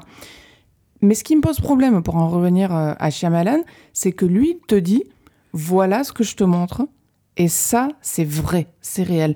Il force, non, ce que nous voyons ne peut pas être réel. Mais comme il appuie très fort dessus, ça m'a fait sortir du film. Et c'est vraiment ce que je reproche dans tout son cinéma récent, euh, particulièrement Old et particulièrement ici dans Knock at the Cabin, c'est que moi je veux euh, bien qu'il raconte des histoires. J'ai aucun problème euh, avec les histoires qu'il me raconte. Ce qui me pose problème, c'est que c'est toujours vendu pour argent comptant alors que ça ne peut pas exister. Et c'est pour ça que je reviendrai un peu plus tard au cours de la discussion sur tout ce qui est conspirationnisme parce que je pense qu'il faut en parler. Mais ce que tu as en fait comme problème avec le cinéma de Shaman, c'est que euh, c'est des problèmes de vraisemblance. Oui, et ça confine à chaque fois au mensonge. C'est le seul à le faire à ce point-là. Hmm. Alors moi je suis pas d'accord. Je pense que, euh, enfin je pense pas que Shyamalan force, euh, dans la fiction qu'il met en scène, bah en fait ça a une logique, c'est vraisemblable. après non, ça ne peut pas l'être. J'insiste sur ce point, Morgan, ça ne peut pas l'être. Je, je, je sais pas comment le dire.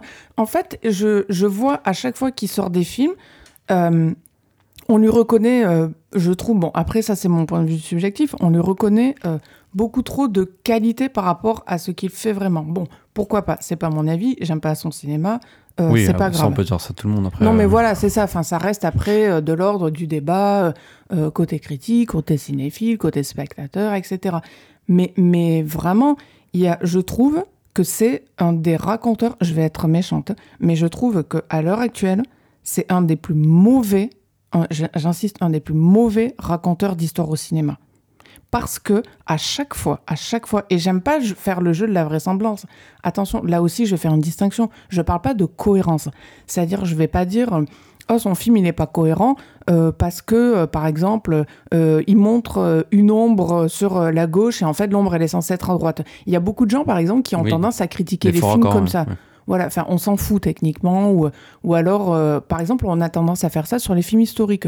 Oui, c'est pas cohérent parce que c'est un film du 17e euh, et ils ont utilisé des costumes du 12e. Enfin, on s'en fiche de ça, on n'est pas des historiens. Bref, c'est encore une fois pas sur la cohérence du projet. C'est pas sur ce qui est montré, c'est pas sur comment c'est montré, c'est sur ce qui est dit. Et encore une fois, je pense que Shyamalan ne n'arrivera pas à faire, de mon point de vue, euh, des films ne serait-ce que bons tant qu'il n'aura pas affronté le problème de la vraisemblance dans ses histoires. Ouais, enfin après moi, je, enfin, je suis pas d'accord avec toi. Par exemple, euh, Hitchcock, ça va pas gêner tout le monde que euh, on, on voit des oiseaux qui se mettent à attaquer ensemble les êtres humains. Ça va pas. Pourquoi? Parce que c'est du fantastique. Et là, c'est pas du fantastique. Non, c'est pas du fantastique, Morgan. C'est pas du fantastique. C'est une histoire vendue comme réelle. C'est pour ça, mais euh, on, va rentrer dans le détail un peu plus tard si tu es d'accord. C'est pour ça, encore une fois, que je, je veux adresser euh, la thématique du conspirationnisme dans le cinéma de Shyamalan. Ok, mais je pense que euh, on n'est pas d'accord sur le- les termes du, du fantastique chez, chez Shyamalan. Euh, chez Spielberg aussi, euh, quand il y a des extraterrestres qui nous étudieraient depuis des années et qui laissent des vaisseaux depuis des Ça siècles nos s'appelle de la science-fiction. Oui, d'accord. Mais du coup, Shyamalan fait du, du fantastique. Enfin, Ni de une- la science-fiction, ni une- du fantastique. Une île, enfin, pardon, une, île- une plage où tu vieillis en 24 heures, c'est un concept fantastique que tu peux retrouver dans des histoires fantastiques de Edgar Allan Poe ou. euh, Mais c'est pas vendu en tant que tel. Alors, à la limite, à la limite, euh, je comprendrais, comme me disent Shyamalan. Alors, parlons de celui-là, parlons de Knock at the Cabin. Je comprendrais, Morgan, comme me disent Shyamalan, fait l'anticipation. Et encore, et encore. euh, parce que, en fait, je comprendrais pourquoi. Parce que, euh, disons que dans l'anticipation, on peut inventer tout n'importe quoi. Donc, on va dire de façon anticipatrice, euh, imaginons euh, un beau jour, on n'a plus de- d'électricité. Euh, imaginons là, encore une fois, des tas d'avions s'effondrent, c'est l'apocalypse. Je, je veux bien, je veux dire, il y a un discours, encore une fois, environnemental qui dit que nous courons tous à notre perte, la Terre, tout ça, l'apocalypse. Bon, par rapport à ça, non mais je, je tire des grosses ficelles, mais ce que je veux dire, c'est que dans ce cadre-là, oui. oui, tu as raison. Mais je veux dire que dans ce cadre-là, je, je veux bien. Mais là, vraiment, moi, c'est, c'est, ça me met mal à l'aise. hein. C'est euh, ce côté, euh, je, je raconte des cracks et il faut que vous croyez à mes cracks. Non, moi, je, je, je crois pas à ces cracks. Voilà. Je pense que c'est plus un problème de, de- de conception euh, de, de- la fiction chez toi. En fait, T'es- t'es- tu n'adhères pas parce que t'as pas envie de, de croire à ces histoires. Alors tout. si, j'en ai envie, j'en ai envie. C'est ces histoires qui sont pas bonnes. Enfin, je, moi, j'ai envie. Je, je, je vais toujours voir un film avec l'envie d'y croire. Si j'y crois pas, c'est peut-être pas moi le problème. D'accord. Non, après, moi, je, je peux comprendre que Shyamalan, il est quand même un peu extrême là-dessus. C'est euh, Ça, c'est vrai. Voilà, c'est que euh, il, il faut avaler la pilule. hein. Euh, Souvent, Ouais. c'est des histoires très. euh, enfin, le le meilleur exemple, c'est Phénomène. Tu l'as pas vu, mais euh, voilà, c'est Ouais, la pilule, je dirais même la saucisse de Morteau, quoi. Avaler la saucisse de Morteau. Donc, tous ces films parlent de postulats plus ou moins gros et questionnent leur véracité à l'intérieur, à l'intérieur de la fiction même, hein, de manière plus ou moins fine. Alors, juste pardon, hein, je, je t'interromps encore, mais sur le, la question de la véracité, Morgan, euh, on est d'accord que là, c'est un peu moins le cas, puisque c'est une version surtout qui, qui est vendue. Oui, enfin, t'as quand même le, le contrepoint euh, de- d'Andrew. Oui, d'accord. je Même vois- si je c'est pas ce forcément bien fait, Mm, mm. T'as quand même, en fait, souvent ces films tournent autour de ça. C'est ah bon, à part Old, hein, parce que bon là, on n'a pas à, croire ou pas croire. Ils, ils vieillissent d'un coup. Enfin, ils doivent faire avec. Bien Euh, sûr. mais dans euh, dans Knock at the Cabin et dans d'autres films. Glass aussi, est-ce que c'est un super-héros ou Split Est-ce que le personnage est vraiment plusieurs personnalités? Bah il y a des personnages qui sont sceptiques et d'autres qui vont questionner en fait cette fiction. En même temps que toi enfin en tant que spectateur tu te poses des questions. Donc oui une, peut-être une façon pour moi d'adhérer au cinéma de Shyamalan c'est de m'identifier aux personnages dans ces films. Bon bah pourquoi pas. J'essaierai euh, la prochaine fois.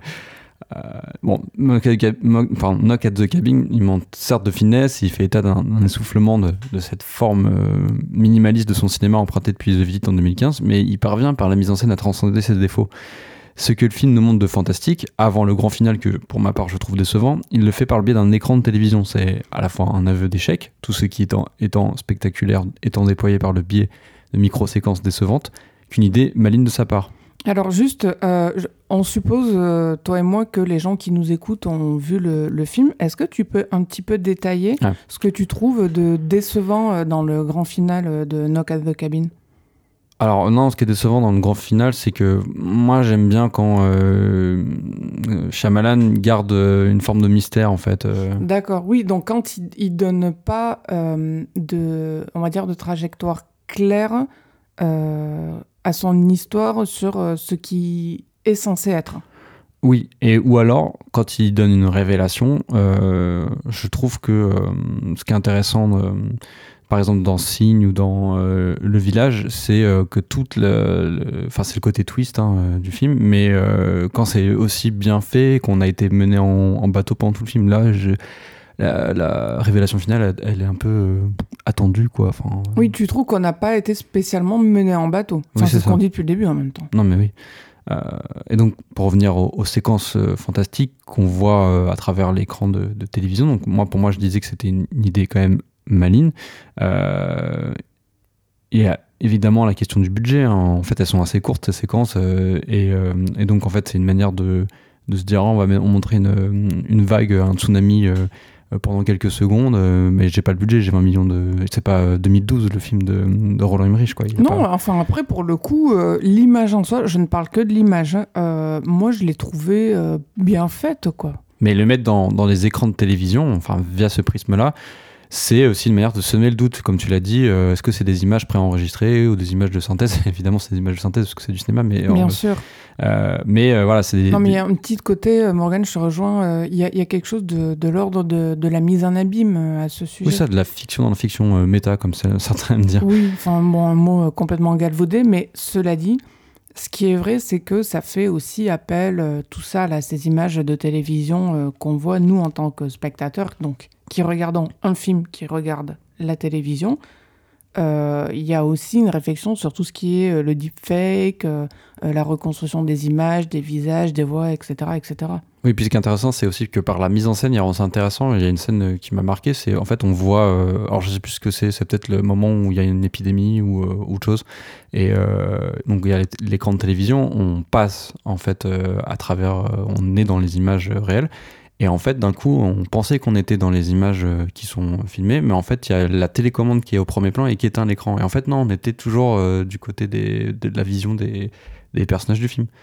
J'aime beaucoup cette séquence. pour moi, c'est assez. Euh, Et, euh, et, en fait, ce que je veux dire, c'est que euh, si Eric ne cède pas devant ses... Eric, c'est l'autre euh, l'autre personnage du couple avec Andrew. Oui, donc Andrew, Eric. Et Andrew, c'est le sceptique, et Eric, c'est celui qui va finir par croire. S'il cède pas devant ces images d'ordre spectaculaire, ce, qui lui fait ce qui le fait vaciller, c'est en fait, c'est un simple rayon de lumière qui laisse échapper une silhouette et euh, qui en fait a un simple reflet. Euh, et euh, c'est finalement par le champ contre champ entre ses yeux ébahis et le trait de lumière que le fantastique éclot vraiment et pas juste ces images spectaculaires avec des effets spéciaux, etc. Chez Shyamalan, hormis Sixième Sens ou Hall, tiens, pour prendre un film plus, plus récent, ce qui était réussi, j'ai trouvé, c'était le vieillissement accéléré à cause de sa construction narrative et de l'idée qui, de par son illustration, en fait, devient euh, terriblement angoissante, mais elle reste quand même irréaliste euh, pour nous, même si elle fait appel euh, à quelque chose dont on a tous peur, c'est-à-dire on a, bon, on a tous peur de vieillir. Mais donc, dans le film Ça soulageait, c'est une angoisse qui peut exister vis-à-vis de quelque chose et qui en même temps ne le peut pas tout à fait, quoi. Knock at the Cabin, Old, euh, il y a un point commun qui va te faire lever les yeux euh, au ciel Morgan et que j'ai abordé tout à l'heure. C'est que j'y trouve une espèce de conspirationnisme accidentel, parce que je, ne pense pas que ce soit intentionnel ou volontaire. Je dis pas que Shyamalan est un conspirationniste, un anti-vaccin ou que sais-je. Je ne dis pas ça. Mais cette espèce euh, de conspirationnisme, on va dire accidentel, moi, il finit par me fatiguer parce qu'il repose encore une fois sur cette tentative à Shyamalan de rattacher ces histoires au forceps, à du réalisme, pas, comme je le disais, à du genre du fantastique, de la science-fiction, du conte. Euh, quand bien même il en emprunte des éléments, lui, à chaque fois, il nous dit que c'est réel. Je sais que j'insiste pas mal sur ce point parce que je reste convaincu que c'est une erreur, je, je parle vraiment d'erreur, de diriger son cinéma là-dedans. Pour moi, il se saborde tout seul à chaque fois et en devient décevant. Et je pense que c'est pour ça que je suis pas la seule à ne pas adhérer à son cinéma. C'est parce qu'il y a vraiment ce côté, ce type essaie de nous raconter des salades et nous, on doit lui dresser un hôtel. Non. Concrètement, dans nos cas de cabine, euh, rien n'aurait dû aller dans ce sens, on va dire, conspi, c'est-à-dire un effondrement du monde façon euh, les diplés d'Égypte. Alors bon, pourquoi je parle aussi des diplés d'Égypte C'est que euh, Knock at the Cabin, là on sera forcément d'accord parce que c'est évident, euh, c'est euh, fortement euh, biblique comme film. Ah non, c'est complètement biblique. De toute façon, c'est même évoqué, les quatre Oui, cavaliers. bah, les, la- le principe de la quaternité, les quatre cavaliers de, de l'Apocalypse, bon, bah voilà, là c'est la chose la plus évidente. Mais il y a aussi, moi c'est ce que j'en ai pensé euh, en réfléchissant euh, à propos du film euh, a posteriori, avec le couple Andrew, Eric et Owen, leur petite fille, que j'ai trouvé formidable par ailleurs. Il y a pour moi quelque chose de l'ordre du fameux dilemme d'Abraham, enfin, qui est un, passage hyper connu dans la Bible où on demande à Abraham une preuve de foi, Dieu en l'occurrence, via euh, un sacrifice euh, d'amour qui n'est pas un suicide. C'est-à-dire en l'occurrence, bon, Dieu demande euh, à Abraham de sacrifier sur un autel son fils Isaac. Et donc ce que ces quatre cavaliers pardon, de l'Apocalypse demandent à Andrew, Eric et Wen, qui est de choisir entre eux et de tuer quelqu'un sans que ce soit un suicide, moi je le, je le rattache en fait à cette preuve d'amour qui est demandée dans la Bible par Dieu euh, à Abraham.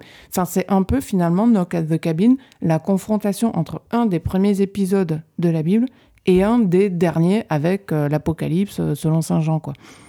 Enfin, après, euh, voilà, c'est ça, c'est tout ça, c'est du décorum, mais euh, ça me semblait assez pertinent d'être euh, d'être mis euh, en parallèle. Mais bon, voilà, moi, en fait, quand j'ai réfléchi à propos du film, je me suis dit, euh, bon, euh, donc là, il nous dit que c'est l'apocalypse, la prochaine fois, euh, je- j'ai pas pu m'empêcher de me dire, la prochaine fois, quoi? Ces personnages, est-ce qu'ils vont porter des chapeaux en papier alu Et là, Morgane, tu m'as appris que ça avait été déjà fait. Euh, oui, c'est une des images les plus connues de Signe. C'est terrible. Mais j'ai cherché, et au passage, c'est pas Shyamalan le premier qui a mis des chapeaux en papier alu.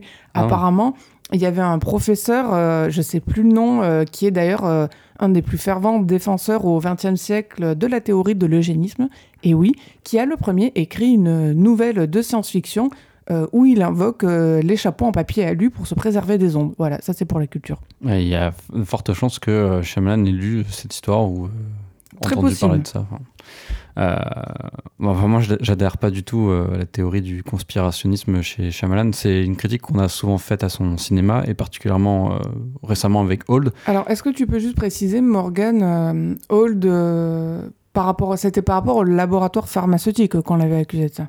Ouais, à la fin du film, en fait, on se rend compte que tout ce qu'on a vu, c'était une expérience pour euh, mettre en place des vaccins, je crois, un truc comme ça. Et euh, bah, du coup, comme c'est sorti euh, en 2021, euh, Ah bah, voilà, il y ballot. avait tout, tout- tout le, comment dire, le contexte anti-vax, etc. Et effectivement, les gens se sont dit Ah, Shyamalan anti-vax. Mais là, là, quand même, bon, on va, on va, on va remettre les pieds dans les plats, mais tu reconnaîtras, tu, tu ne peux pas ne pas le reconnaître, Morgan, que tu as quatre types qui débarquent chez toi, qui ont l'air de toute origine, mais disons qui débarquent chez toi euh, et qui ont euh, des métiers de la classe euh, moyenne. Donc tu as un instituteur, tu as une infirmière, tu as euh, une cuisinière, bon, un autre qui est louche, qui a fait la tôle, euh, qui est roux et barbu, bon. Enfin, on dirait les, des Ron gars... Weasley. Hein oui, Ron Weasley, euh, si, citons-le, tu reconnaîtras, Morgan, que ces gars-là, ensemble, euh, on aurait carrément pu les imaginer en train d'envahir euh, le Capitole. Ah non, mais complètement, justement, je vais en venir. mais je vois pas en quoi c'est fait que Shyamalan est un conspirationniste. Non, mais ce que je veux dire, c'est qu'on ne peut que y penser. C'est-à-dire que ces Bah, gars-là, on lisait. Oui, mais tu. Je sais pas, en fait, on, on les imagine cuisiner dans des barbecues texans, être anti-vaccin, Oui. euh, euh, dire que dans le monde on passe pas à eux. Enfin, je veux dire, euh, Mais voilà. c'est du survivaliste aussi. euh, Voilà, c'est à ça que je pensais. Et d'autant plus qu'on est dans ce cadre-là avec cette cabane isolée au beau milieu des bois. En fait, pour tout te dire, moi au début, je, tu sais que j'aime bien aller voir les films sans rien savoir. Oui. Moi, j'ai cru. Donc, comme là, bon, j'ai vu la bande-annonce, mais en fait, au début, quand on est allé voir Knock at the Cabin, j'ai cru que ça allait être un film sur euh, un couple euh, donc de deux pères avec euh, leur petite fille euh, qui étaient tranquilles dans leur cabane et qu'il y avait quatre gars qui allaient se pointer parce qu'ils voulaient vivre dans la cabane à leur place et que en fait il fallait je ne sais comment ou pourquoi euh, que cette cabane soit un peu le centre du monde et qu'il y ait des gens qui se relaient dedans. Enfin bref, je m'étais imaginé un truc pas possible. C'est encore plus euh, complètement barré que ce que Shyamalan essaie de nous faire avaler. Hein. Oui, non, alors ça, ça je, le, je le conçois, mais bref, moi je m'imaginais que cette cabane euh, et sa présence dans la forêt et, et, et en tant que lieu, en fait, avait une importance déterminante pour l'histoire. Et quand j'ai vu que pas du tout, et que c'était, entre guillemets, juste un problème de fin du monde, je me suis dit, mais, mais euh, bah, pour tout ça pour ça, quoi. Ah, elle a quand même un- une importance vu que c'est dans leur vision, que c'est à ce moment-là, à cet endroit-là qu'il faut les rencontrer, etc. Enfin, oui, je- bon, comme euh, le couple est dans leur vision et tout, Oui. mais bref, voilà, enfin, je, je m'attendais pas à ça. Hmm. Euh, donc moi, au contraire, je pense que ça vient d'une incompréhension, euh, toute cette euh, conception conspirationniste du cinéma de Shyamalan. C'est ces personnages qui sont souvent conspirationnistes en fait, des personnages qui doutent, qui ont des théories farfelues. Mais alors, justement, Morgane, comment, comment tu justifies? Moi, j'accepte que les personnages, ils doutent qu'ils aient des théories farfelues, ils pensent n'importe quoi, ce qu'ils veulent, etc. Mais comment tu justifies que le film leur donne raison? Alors justement, on va encore en venir. Vas-y. Euh, et c'est aussi des personnages qui sont sectaires. hein. Souvent, bah, le meilleur exemple, c'est quand même le village, hein, où tu as des personnages qui ont fui la, la- la- la vie euh, réelle pour vivre dans un microcosme, dans Bon. une forêt. Là, là, ils sont un peu sectaires aussi, vu qu'ils ont tout quitté, boulot, Oui. femme, enfant, pour se retrouver à quatre, euh, alors qu'ils se sont connus sur un forum. Voilà, c'est ça. Euh, et en fait, dans, euh, dans les films, euh, les, les croyances sont mises à mal, notamment c'est le cas du, du, village, ou alors avérées, comme le, le film ici présent, dans cas de cabine. Ça ne veut pas pour autant dire que Shyamalan est un cinéaste con- conspira- pardon, conspirationniste et qui veut propager ce genre d'idées. C'est pas, c'est pas ça. Alors, encore une fois, pourquoi Attends, le il- film leur donne raison En fait, le, le principe de ces films, c'est des, des- des laboratoires de fiction qui se fondent sur le what if, euh, et si en français. Et si en fait ils avaient raison. euh, et si. euh, Je la refais. Et si ce n'est pas vrai Le film ne leur donne raison. Il n'y a pas de et si. Le film dit c'est cela, ce n'est pas et si c'était cela. Ah non, mais le, le film, Ne pose dire, pas la bascule question. dans ça. Oui, mais y a donc il n'y a pas de et si. C'est-à-dire qu'il n'y a pas une conditionnelle. Bah, Il y a euh, quelque chose d'avéré. Il y a un déterminisme. Un déterminisme n'est pas du conditionnel. Ah oui, enfin pendant une période, euh, je sais pas, là, bon, le film là c'est un peu différent parce que finalement on pense dès le début que, enfin moi je, je trouve qu'on est du côté des, des ravisseurs euh, assez rapidement euh, dans leur concept, mais enfin pendant un long moment dans ces films, est-ce que c'est c'est ça ou est-ce que c'est pas ça? Enfin, Il y, a- il y a quand même ce. Et si c'était ça? Oui, mais là, ça ne l'est pas. Je, je le redis, en fait, il est là pour moi le, le- le problème de Shyamalan. Là, on n'est pas dans le conditionnel. Et je pense que c'est justement ça qui a euh, perturbé dans Old pas mal de gens, c'est qu'on l'était pas non plus avec cette histoire de vaccin, de laboratoire pharmaceutique, etc. Oui, enfin là on est dans une chute, euh, comment dire, euh, un peu euh, Twilight Zone, euh, quatrième euh, Oui, dimension, avec Mm, la dimension scientifique qui rattrape, enfin c'est un truc assez commun et c'est effectivement pas la meilleure fin de l'histoire du cinéma. Ah, t'ai enfin arraché une critique sur Shyamalan. Oui, non, mais je dis pas que ça- tous ces films sont réussis. Enfin, si, beaucoup de ces films sont réussis, mais je dis pas que tous ces films sont euh, parfaits. Voilà. Euh, et en fait, ce que fait euh, Shyamalan dans, dans, dans ses films, euh, notamment dans The Cabin, c'est aussi ce que faisait Spielberg, par exemple, dans Rencontre du troisième type, où les personnages d'Illumi- d'Illuminés qui croient qu'il y a une. Il y a une, euh, comment dire, des, des, extraterrestres qui sont présents parmi nous et qui essaient de communiquer avec nous, euh, qui finissaient par avoir raison. Euh, ce qui est fascinant avec Shyamalan, et notamment ses dernières œuvres, c'est qu'elle dialogue avec le contemporain. Tu le disais, ces quatre cavaliers de l'apocalypse, bah, en fait, on a l'impression que c'est des, justement des conspirationnistes ou des, des gens qui veulent envahir le Capitole. Bah, c'est une réaction logique et je dirais même saine d'un point de vue mental. Ou encore des, les terroristes homophobes. On a vu beaucoup d'attaques récemment contre les, les, homosexuels dans les... Notamment aux États-Unis. Oui, voilà.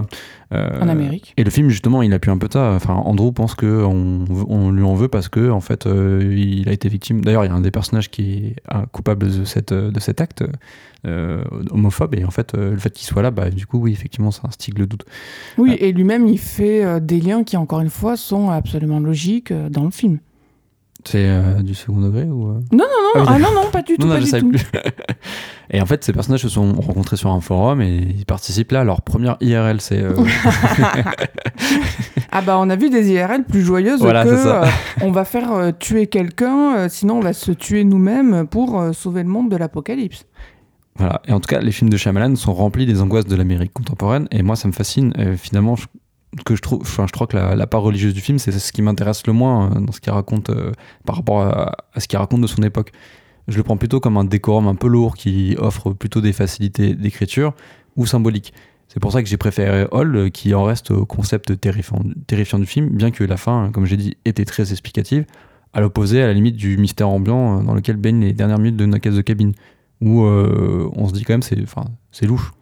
Ouais, non, mais c'est vrai, quatre types qui se ramènent chez moi en me demandant de tuer euh, quelqu'un que j'aime pour arrêter l'apocalypse, je crois que je leur répondrai non.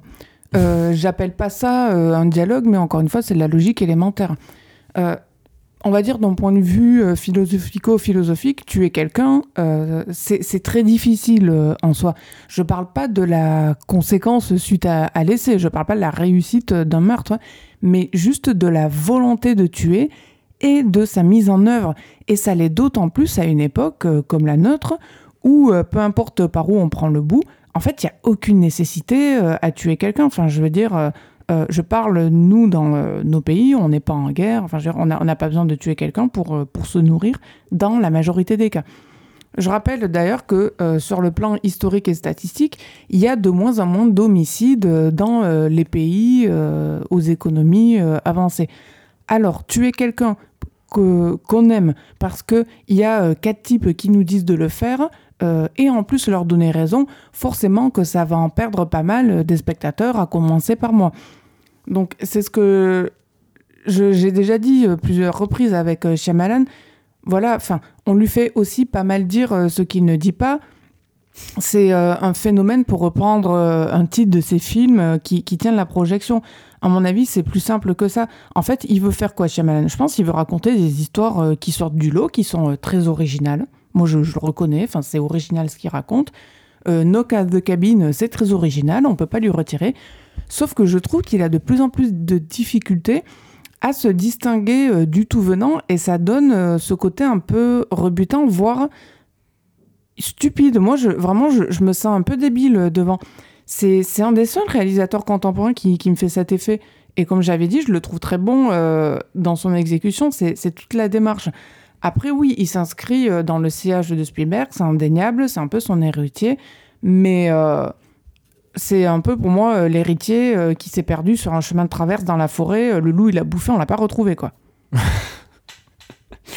Euh, tu trouves qu'on intellectualise trop le cinéma de Shyamalan en fait Je, je, je pense, et, euh, et je pense vraiment que c'est euh, c'est une erreur d'appréciation. Mais peut-être le- le- l'avenir me donnera tort, hein, mais, mais là, à l'heure actuelle, je, je pense que c'est une erreur d'appréciation, et j'irai même plus loin, une erreur d'appréciation critique. Parce que je, je, je, c'est quelque chose qui vient quasi exclusivement de la critique, et euh, au bout d'un moment, enfin, euh, je pense que côté spectateur, il y a, un bon sens. Alors certes, un spectateur lambda aura toujours le regard, on va dire, moins euh, façonné, moins euh, taillé, euh, moins ciselé que la critique. Mais je pense que du coup, à l'inverse, parfois, notamment côté critique, euh, ça empêche d'avoir un certain recul sur ce qu'on regarde. Pas toujours, hein, mais il y a des moments où ça ne marche pas. Et là, je, je, je pense que c'est une erreur. En fait, moi, je trouve que Shyamalan, euh, c'est plutôt un équilibre entre les deux. Ça reste quand même euh, un cinéaste qui fait, euh, qui a un plaisir primaire et forain à, mettre en place des, des- des histoires farfelues qui se développent avec une belle mise en scène, etc. C'est, ça fait partie du plaisir. Et en même temps, euh, comment dire, il y a un rapport exceptionnel, euh, à la fois adulte et aussi enfantin à la fiction, aux histoires, aux mythes, aux contes. Euh, qui pour moi, bah, ça, c'est quand même synonyme d'une certaine profondeur euh, qu'on peut certes rejeter en bloc, C'est pour ça d'ailleurs que je pense que euh, c'est souvent mis en scène tout ça à travers le regard d'enfant. Ben là, c'est Wen dans Knock at the Cabin. Enfin, le côté enfantin, il est retranscrit avec notamment l'enfant qui est passé au centre de l'histoire. Et ça, c'est bien fait. hein. Ouais, ouais, après, c'est pas Dans forcément. Old, c'était un peu pareil. Il y avait les enfants aussi au cœur de l'histoire. Ouais, ouais, oui, c'est vrai. Non, après, c'est pas forcément comme euh, chez Spielberg, par exemple, c'est l'enfant. Mais, euh, mais oui, je vois ce que tu veux dire. Et, euh, et justement, enfin, cette façon de d'interroger les fictions et la croyance, elle a pas d'égal dans le cinéma contemporain. Euh, Knock at the Cabin, c'est certainement un des Shyamalan les plus mineurs, mais même un Shyamalan mineur, à mes- mineur pardon, à mes yeux, est un film majeur dans le paysage cinématographique actuel. Bon, c'est surtout un film sur lequel il y a des choses à dire, je pense. Voilà. Au moins, on- tu le reconnais. Il y a des visions, une direction d'acteur et de la mise en scène qu'on, je pense, on ne verra pas beaucoup cette année. Euh, bon, je pense qu'on en a fini avec. euh, Oui, on a dit beaucoup de choses. Euh, bon, bah, toujours pareil. hein, Faites-vous votre propre avis en allant le voir. Voilà. Et donc, on- toi et moi, on restera en tout cas irréconciliables sur euh, Shyamalan, Pour des temps antédiluviens. immémoriaux. je te propose de passer à un film beaucoup plus intimiste, mais qui est en train de connaître une vraie hype suite à la nomination aux Oscars de son acteur principal, Paul Mescal. Je parle évidemment de After Sun de Charlotte Wells. Premier film de la réalisatrice euh, Charlotte Wells, Aftersun, qui a gagné un prix de la French Touch euh, à la semaine de la critique à Cannes, prix que je connaissais pas d'ailleurs. Tu le connaissais toi, Morgan En fait, c'est un nouveau prix. euh, Ah, c'est nouveau depuis l'an dernier? Ouais. D'accord. Et ça consiste en quoi? Oh, c'est un jury en fait euh, sous- labellisé French Touch et du coup c'est il donne un prix pendant le, le festival dans le cadre de la semaine de la critique. D'accord. Bah, enfin, donc Aftersun, comme je disais, euh, a gagné ce prix-là. Le film est relativement passé sous les radars jusqu'à ce que son acteur, principalement connu pour la série Normal People, je veux bien évidemment parler de Paul Mescal, fasse partie des nominés dans la catégorie meilleurs acteurs aux Oscars. Relativement parce qu'il a quand même gagné le, le Grand Prix à Deauville, même si c'est pas euh, Oui, mais le je veux festival le plus prescripteur. C'est ça. En fait, ça a surtout euh, intéressé euh, côté critique, mais euh, côté spectateur, on va dire que euh, il y a eu un emballement depuis la nomination Récent, ouais, ouais. voilà, récente aux Oscars.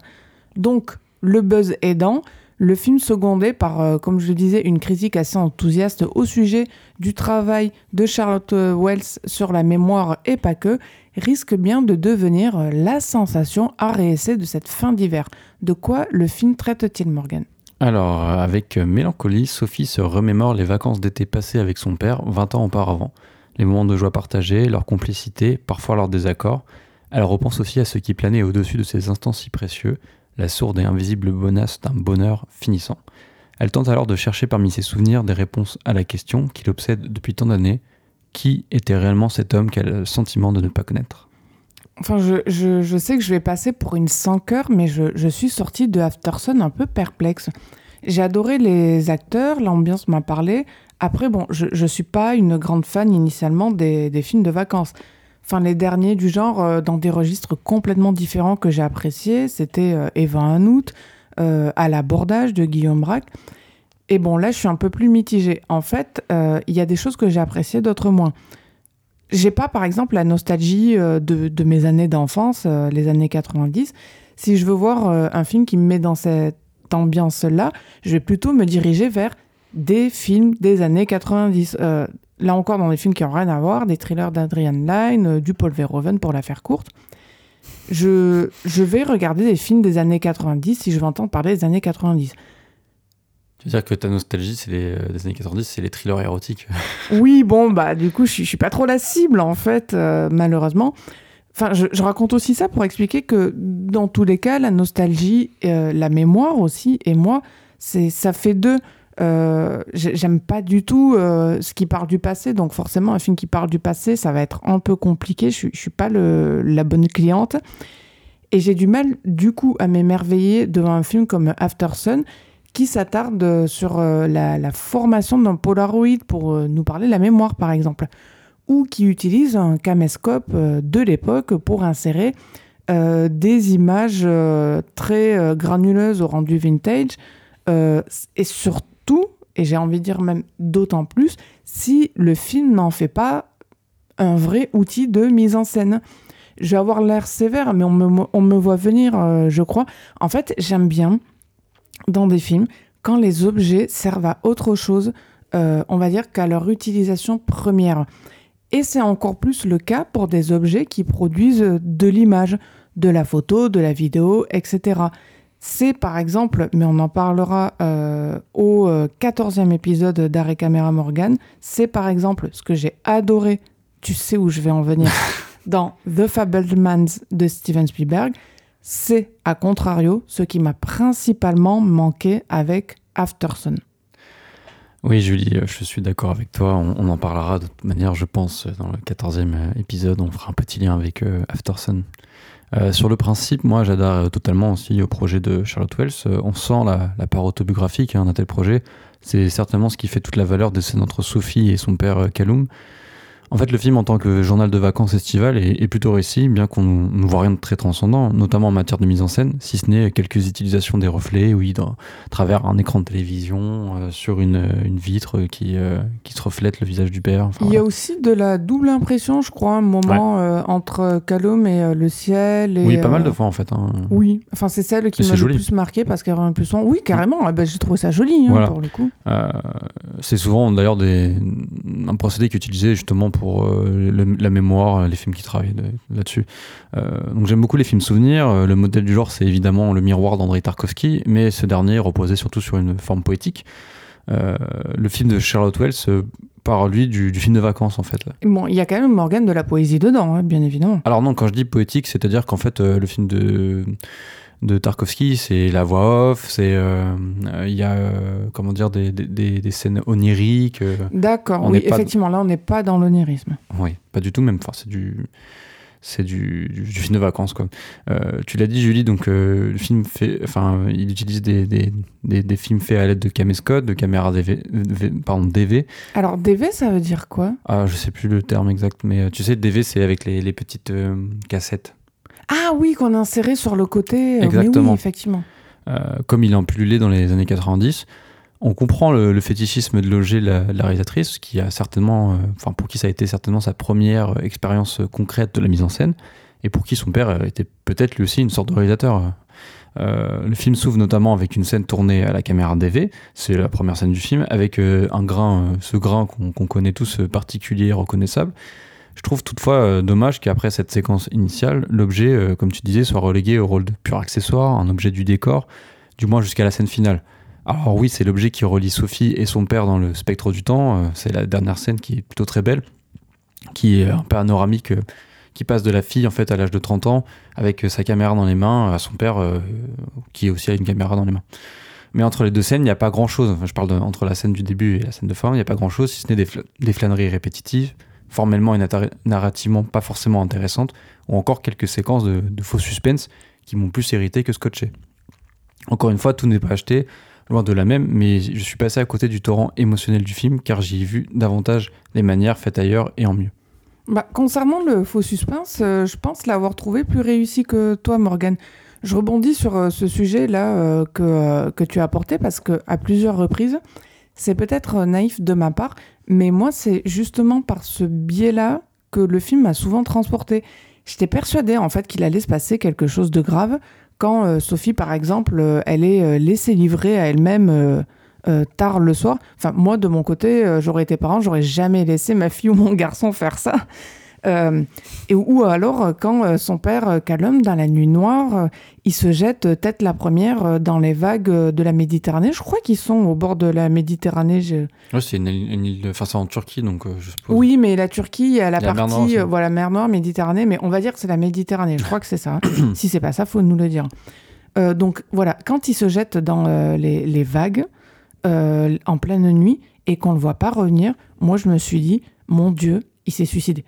Bon, après, il est revenu, mais, mais je croyais qu'il était mort. Je, ça ça- Bah. m'a angoissé, ça, ça a marché sur moi. Bah, L'idée, elle, elle émerge un peu parce qu'on. Non, mais c'est une métaphore, On, on, est d'accord. oui, voilà, il y a quelque chose qui s'est passé de, de grave et voilà. enfin, Mm, C'est, enfin, on va dire, allez, on va pas dire que c'est une métaphore, on va dire que c'est une suggestion assez, euh, assez forte.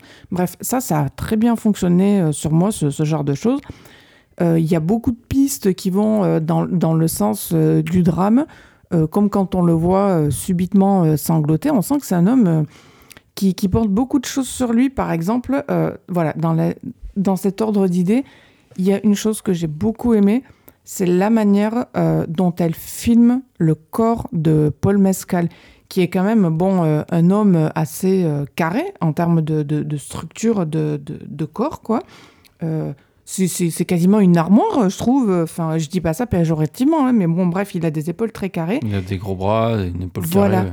Mais ce qui est quelque part très intéressant, je trouve, dans le film, c'est que en fait, quand on y regarde très bien, elle filme tout le temps Paul Mescal euh, comme si il portait euh, le poids du monde sur son corps. C'est-à-dire que il est toujours filmé, son, son corps fait un drôle d'angle. Mm. C'est que il est et, je pense savoir pourquoi. C'est que à mon avis, c'est un acteur qui fait de la musculation et qui en fait a surtout développé au niveau des muscles de son corps les épaules et le haut du dos.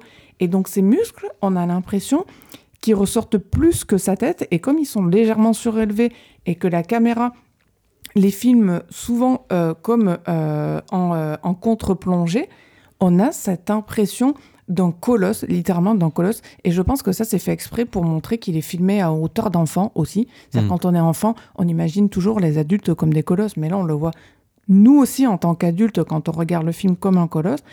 Et en même temps, comme un colosse qui est systématiquement brisé.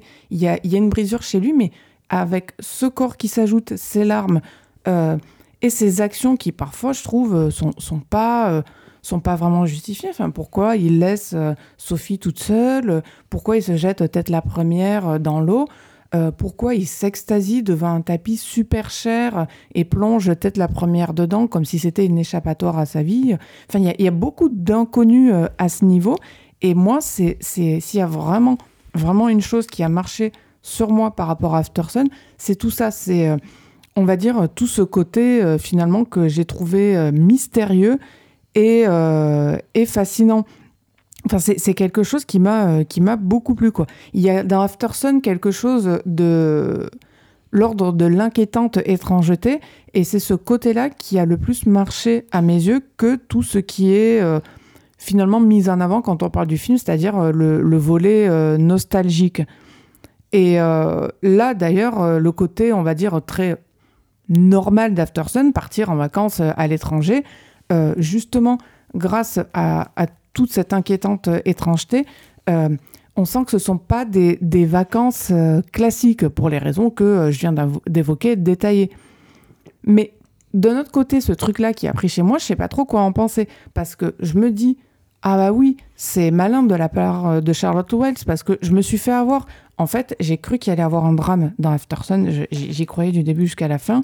Oui, il Euh, est, en fait, il est, il est caché, en fait, le drame. Voilà, c'est-à-dire, dit abusivement, il y a rien. Il y a- Il y non a mais c'est voilà, non mais c'est c'est dit abusivement il n'y a pas de drame. Euh, mais il est caché. Donc comme il est caché, on peut pas tout à fait dire qu'il y a rien, mais en même temps il y a rien. Donc on, on va dire c'est c'est du hors champ. Voilà, Il est sourd. oui non mais c'est du drame euh, en hors champ. Ouais. Mais du coup, donc d'un côté j'ai trouvé ça malin et d'un autre j'ai pas pu m'empêcher euh, d'avoir été déçu parce qu'en fait j'aurais vraiment aimé qu'il se passe quelque chose euh, à l'écran en ce sens et que ce soit pas euh, une suggestion forte de type hors champ.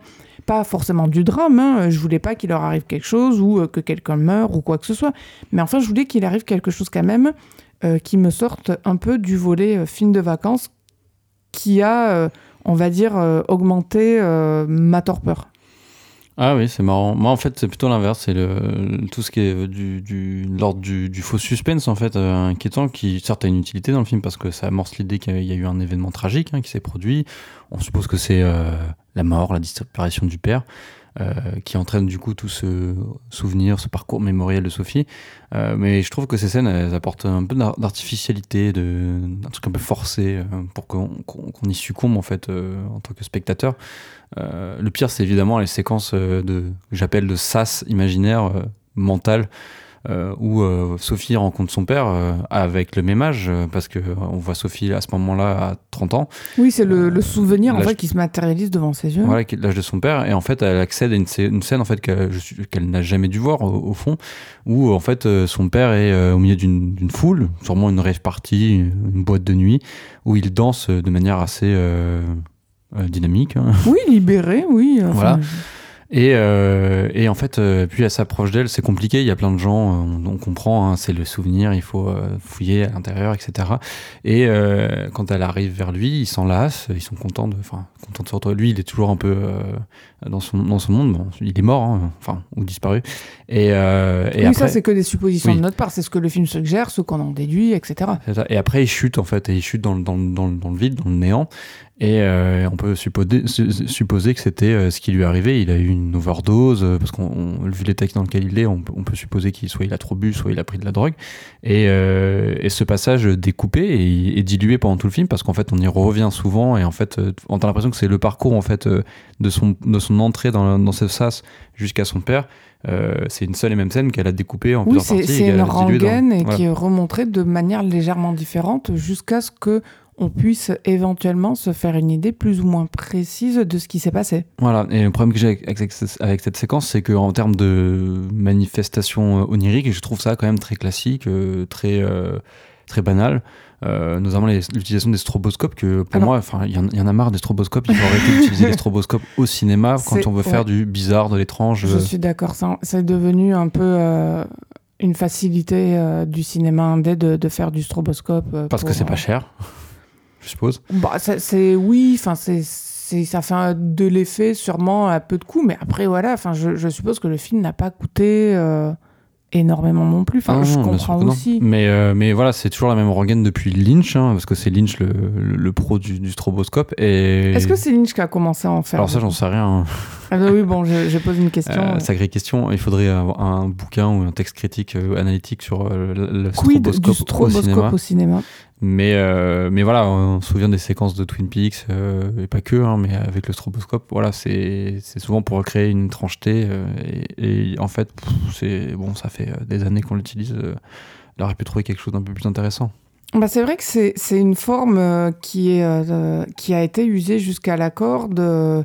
Bon, bah du coup, elle, n'est elle est pas très surprenante. Après, après voilà, là, on, on parle en tant que spectateurs qui avons l'habitude de voir des films, et notamment des films au cinéma, euh, je pense que cette utilisation-là euh, des, lumières comme ça, pulsées, euh, c'est quelque chose qui, pour un spectateur lambda, fait, ça fait toujours son effet.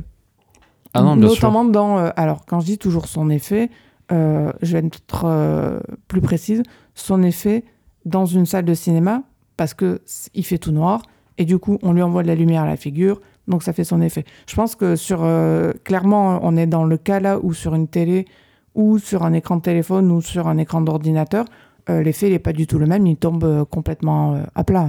Ah, c'est sûr, le principe du, de l'écran de cinéma, la lumière se projeter sur l'écran et le noir autour, oui, ça fait plus d'effet. Avant de raccrocher sur Aftersun, je vais quand même dire que j'ai beaucoup apprécié les acteurs dans le film, que ce soit Paul Mescal qui joue Callum le père ou Frankie Corio dans le rôle de Sophie pour le coup, euh, je trouve que la nomination de Paul Mescal euh, aux Oscars, quand même même j'ai pas adoré le film, euh, elle est complètement justifiée. J'ai lu Morgan sur le site Chaos Reign pour lequel tu écris parfois que concernant Frankie Corio, elle n'a aucun lien ni de près ni de loin avec le monde du cinéma, c'est son tout premier rôle. Elle est écossaise. Sa mère a juste répondu à une petite annonce dans un journal pour le film After et elle a décroché le rôle. Pour quelqu'un qui n'a rien fait à fond, euh, je l'ai trouvée incroyable, lumineuse, étonnamment mature et toujours euh, dans une justesse euh, assez touchante. Tout autant que donc Paul Mescal, pour moi, elle fait vraiment la force du film. On quitte les relations père-fille pour les relations de couple avec notre sortie VOD de la semaine, You People sur Netflix. You People est le premier long métrage de Kenya Barris, un producteur, réalisateur et acteur ici du monde de la télévision. Il est notamment euh, le créateur de la sitcom euh, multi-récompensée Blackish. La collaboration avec Netflix se poursuit après avoir signé une série nommée euh, Black AF, on suppose que c'est Black as Fuck, en 2020 pour le géant du streaming. pour ses débuts dans le long format, il s'est entouré d'acteurs connus comme Eddie Murphy, Jonah Hill, qui a notamment coécrit le scénario avec Kenya Barris, David Duchovny et Julia Louis-Dreyfus. tu peux nous parler de quoi parle le film, Julie? Allez, donc bah, c'est Ezra et Amira qui tombent euh, accidentellement amoureux l'un de l'autre et décident, après plusieurs mois d'une histoire euh, d'amour sans ombre au tableau, de se marier. Mais leurs familles respectives euh, finissent par poser des problèmes à leurs désirs louables et mutuels, que ce soit le père d'Amira et sa dureté, ou la mère d'Ezra qui fait gaffe sur gaffe. Toi et moi, Julie, euh, ne sommes pas familiers du travail de Kenya Barris. Non, d'ailleurs, je crois que c'est la première production qu'on voit de lui. Enfin, moi, j'ai jamais vu autre mhm. chose avant You People de lui. Pareil, je, je regarde pas de série, toi non plus, donc. Euh, on, est beaucoup trop snob pour ça. Euh, j'ai lu quelque part qu'on lui reproche d'être obsédé par les scénarios sur des groupes ou des relations interraciales. C'est effectivement tout ce sur quoi repose du People. Hein. les difficultés pour deux personnes issues de groupes ethniques différents de nouer une relation amoureuse. D'ailleurs, le film le dit par l'intermédiaire d'une des protagonistes, euh, qui est la meilleure amie d'Ezra, avec euh, qui il co-anime un, podcast. Comme de par hasard. D'ailleurs, c'est marrant, pardon pour euh, l'aparté Morgan, mais je me rends compte que là, dans You People, l'activité de Ezra, c'est de faire un podcast. dans une autre comédie américaine qu'on a vue récemment, Bros, mm. l'activité d'un des personnages principaux, c'était aussi de faire un podcast. Je ne sais pas pourquoi, on dirait que dans toutes les comédies américaines, euh, le premier des métiers des personnages, c'est créateur de podcast. Alors, je sais pas si les États-Unis ont un truc, un délire sur les podcasts, mais effectivement, je pense que. Bah, ça pose question, enfin, deux fois de suite. Bon, c'est sûr, ils vont pas nous montrer des plombiers. Hein, oh, ça, peut être très drôle. Euh, donc, en fait, oui, ce qu'elle lui dit, c'est que les blancs et les noirs ne peuvent pas s'entendre. Euh, une idée qui est évidemment déconstruite tout au long du film, un projet qui ressemble de loin à Qu'est-ce qu'on a fait au bon Dieu de Philippe de Chauvron. De loin. Ouais, mais qui de très très loin. Ouais, non, mais tu, tu vois quand même. Le... D'ailleurs, il y a dans le film de Philippe de Chauvron, euh, en fait, euh, la fille, euh, la dernière fille du, de la famille, qui les autres filles se sont mariées avec. Il y a un asiatique un juif, euh, un arabe, et en fait le dernier c'est euh, on attend, euh, les, les, parents espèrent qu'elle va se marier avec un blanc, et quand elle annonce que c'est un catholique, ils sont super contents, et en fait c'est un noir. Et mhm. tout le film, en fait, le, le père du... Christian Clavier? Non, enfin le père de, du, du, de son futur mari. qui joue oui, si, mais non, mais le père de ah, son futur mari, euh, d'accord, d'accord, euh, qui est noir donc, mm. euh, et, et, Christian Clavier se rencontrent et ça se passe pas bien. Donc en fait, c'est pour ça que ça ressemble quand même pas mal. Alors je, pense pas qu'ils aient vu qu'est-ce qu'on a fait au bon Dieu, mais, mais, en tout cas, le film s'en sort, enfin, You People s'en sort avec plus de finesse et bien moins de racisme au final. Bah, c'est sûr qu'on n'est pas tant gêné par le film qu'on rigole avec ces personnages hauts en couleur et non, c'est pas une blague raciste. Je vais évacuer le principal souci de You People, c'est que c'est un film que j'ai trouvé ultra euh, référencé dans ses dialogues. Si on n'écoute pas un seul rappeur, ce qui est mon cas, je suis désolée, j'aime pas le rap, si on n'est pas familier avec un socle commun de référence au niveau de la culture américaine qui invoque pêle-mêle des artistes musicaux afro-américains, des rappeurs donc, des représentants de la culture noire en général, certains phénomènes sur Internet, on va vite se sentir largué je trouve que c'est pas une comédie euh, qui peut être euh, accessible pour tous. C'est un film drôle en soi, mais il le sera euh, que pour certains, pas tant à cause de son sujet ni du choix d'en faire une rom-com, mais parce que voilà, c'est ça peut vite devenir incompréhensible. Alors, j'ai quand même compris la majorité des blagues, hein, mais dès que ça parlait de rap, non, bah non. En fait, tu veux dire que c'est le, le tard du rap? Oui, euh, le tard, euh, donc euh, Kate Blanchett, oui. Parce qu'au début du film, il y a quand même tout un discours sur, enfin de tard, hein, il y a tout un discours sur la musique classique, l'utilisation des. Je, ne m'entendais pas à cette, à cette comparaison, Morgan. Tu m'as, tu m'as pris de court. J'ai, failli ne plus dire un seul mot et le podcast aurait semblé gênant.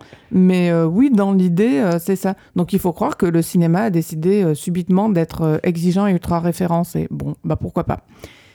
Donc là, dans euh, You People, les films, euh, enfin pardon, pas les films, n'importe quoi, les dialogues sont presque surécrits, tout est calibré, c'est très bavard. Après voilà, c'est le genre qui veut ça, euh, de parler autant. Et sur deux heures, je trouve que ça peut vite virer à l'indigestion. Hormis cette réserve, bon bah j'en ai pas vraiment d'autres. Oui, alors en fait, euh, c'est marrant parce que tu dis que le film a beaucoup de- est très référencé, etc. Et en fait, le, le- le problème principal du film, c'est que la plupart des blagues qui se font entre eux sur euh, qui, qui, qui convoquent des, des références ne sont pas très drôles. En fait, c'est euh, c'est des trucs de, de niche, quoi. C'est un peu des private jokes. Voilà, c'est ça. C'est, ouais, tu, tu as mis le, le doigt sur ce qui m'a un peu gêné, Morgan, c'est qu'on est plus dans la vanne private joke et euh, lié à des groupes, à des cultures, à des normes, euh, à des groupes en fait sociaux qui sont reliés par quelque chose. Là, en l'occurrence, c'est le milieu social, c'est la couleur de peau, etc., etc. Euh, mais je crois que en fait, quand j'y pense et quand je pense à la comédie américaine, à l'heure actuelle, dans les années 2020, c'est finalement le, le genre majeur de la comédie américaine, c'est-à-dire euh, private joke sur private joke. Oui, en fait, euh, ça découle un peu de, du cinéma de Judah Pato, Oui. euh, où en fait, tu as des, des, des, des comédies très écrites, très euh, euh, stand-up, en fait. C'est ça. euh, avec euh, beaucoup de vannes, beaucoup de punchlines euh, dans les dialogues. En fait, le film, justement, euh, You People découle de ça. D'ailleurs, Jonah Hill, euh, qui était un des acteurs euh, enfin, phares de- du cinéma de, des productions de, de Judah Pato, c'est pas, pas étonnant de le retrouver euh, d'ailleurs à la, co enfin, à la coécriture de ce film. Alors, euh, en fait, euh, c'est étonnant parce que les meilleures scènes du film, je trouve que c'est celles qui se basent justement sur le, le comique de situation, sur les gags, plutôt que sur les, euh, les dialogues un peu salés. C'est vrai. C'est un film et pas un spectacle de, st- de stand-up que diable. D'ailleurs, c'est à se demander si le film n'a pas été écrit ainsi par Jonah Hill et Kenya Barris, comme une sorte de dialogue entre les deux qui se vannent, comme s'ils faisaient un, un- un show entre eux. Ça explique pourquoi les séquences sont découpées et collées entre elles comme des sketchs. Il y a d'ailleurs des transitions qui sont très marquées, qui font très sitcom euh, entre chaque euh, séquence. Oui, il y a des, euh, des sortes de plans entre séquences. on De la ville de Los Angeles, Voilà. Et non, mais ça rappelle aussi, enfin voilà, n'importe quelle série américaine. Bah tiens, on va prendre un Emily in Paris, du genre plan sur Paris, plan sur Paris, plan sur Paris. Hop, scène avec ce qui est censé être un gag, mais c'est pas drôle. Voilà, bon. Il y a un peu de ça, mais là, c'est mieux fait. hein, oui, mais mais, c'est- ça, c'est de la sitcom. ouais. Voilà. C'est ça, c'est une sitcom, mais de deux heures. Et ça explique aussi pourquoi la mise en scène elle est statique, euh, presque empruntée. euh, euh, c'est un film assez pauvre sur ce point en fait. Mm, C'est clair que You People manque de respiration, euh, mais après, voilà, il se tire une balle dans le pied avec son format sitcom dont tu as justement parlé, Morgan. À cause de ce découpage, on charge la mule, et là, on cherche sûrement à faire rentrer euh, trop de choses dans une case à chaque fois. Tout va très vite, les dialogues, les expressions, euh, l'œil est surchargé de couleurs, de vêtements, de styles, de maquillage. Enfin, moi, le, le film m'a submergé comme une valise en voyage trop lourde à porter. Enfin, je dis ça, j'ai bien aimé parce qu'après, j'ai passé un bon moment avec. Mais il y a un côté euh, hyper euh, actif qui, qui essouffle. Cela dit, il y a des rôles qui se sont clairement dégagés du lot et qui m'ont fait euh, pas mal marrer. D'abord Eddie Murphy, que j'étais ravie de retrouver euh, en père noir musulman, pince sans rire, prêt à tout pour défendre sa fille. Il y a aussi David Duchovny, euh, volontairement vieilli, un peu défraîchi, courbé, largué en père juif qui a tendance à faire des gaffes et à radoter.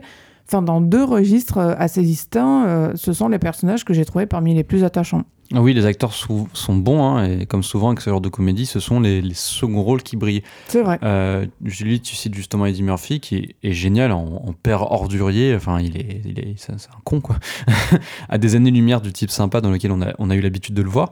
Et euh, j'ai aussi beaucoup aimé euh, Julia Louis Dreyfus, qui joue la, la mère juive de Jonah Hill, qui est envahissante, superficielle, et qui est ravie d'avoir une belle fille noire parce que c'est à la mode, et qui enchaîne, comme tu disais, gaffe sur gaffe.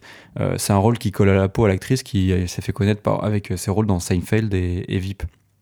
Je pense que tu seras d'accord, Julie, mais You People fait partie de ce genre de film Netflix un peu mid, on va dire, de, de milieu de gamme, comme Young E, euh, qu'on a, dont on a parlé dans l'épisode précédent. Euh, c'est le genre de contenu qui, je trouve, a sa place sur Netflix. Ça ressemble au film sans prétention, qui se regarde sans déplaisir, euh, qui me rappelle, moi, les, les genres de films que j'avais l'habitude de louer le dimanche soir avec mes parents. C'est ce truc un peu... Carrément, mais tu vois, c'est ouais, c'est je me dis c'est le genre de film qui a on va dire allez 15-20 ans serait sorti direct en cassette vidéo. Voilà, c'est ça. Bon, allez, DVD, je, DTV, je- ouais. Comme... Oui, je, je, les cassettes c'était encore avant. Mais cela dit, un film comme You People, il serait sorti en salle de cinéma, ça m'aurait pas euh, choqué pour autant. Ah non, non, c'est bien sûr. pareil. Enfin, ce ne sont pas euh, non plus des catastrophes. Bon, bah, Morgane, nous en avons fini avec ce 13e épisode d'Arrêt Caméra. Au programme pour dans 15 jours, on a prévu de parler, bah, comme on l'avait euh, déjà dit euh, à peu près au début de l'émission, du fameux The Fablemans de Steven Spielberg, que nous avons déjà vu. De Hong et oui, vous l'attendiez, il revient avec La Romancière, que nous avons également déjà vu. Oui. Et c'est quoi le troisième? Il m'en manque un. La femme de Tchaïkovski de euh, Kirill Serebrennikov. Ça y est, je l'ai. Le seul que nous avons euh, pas vu au programme.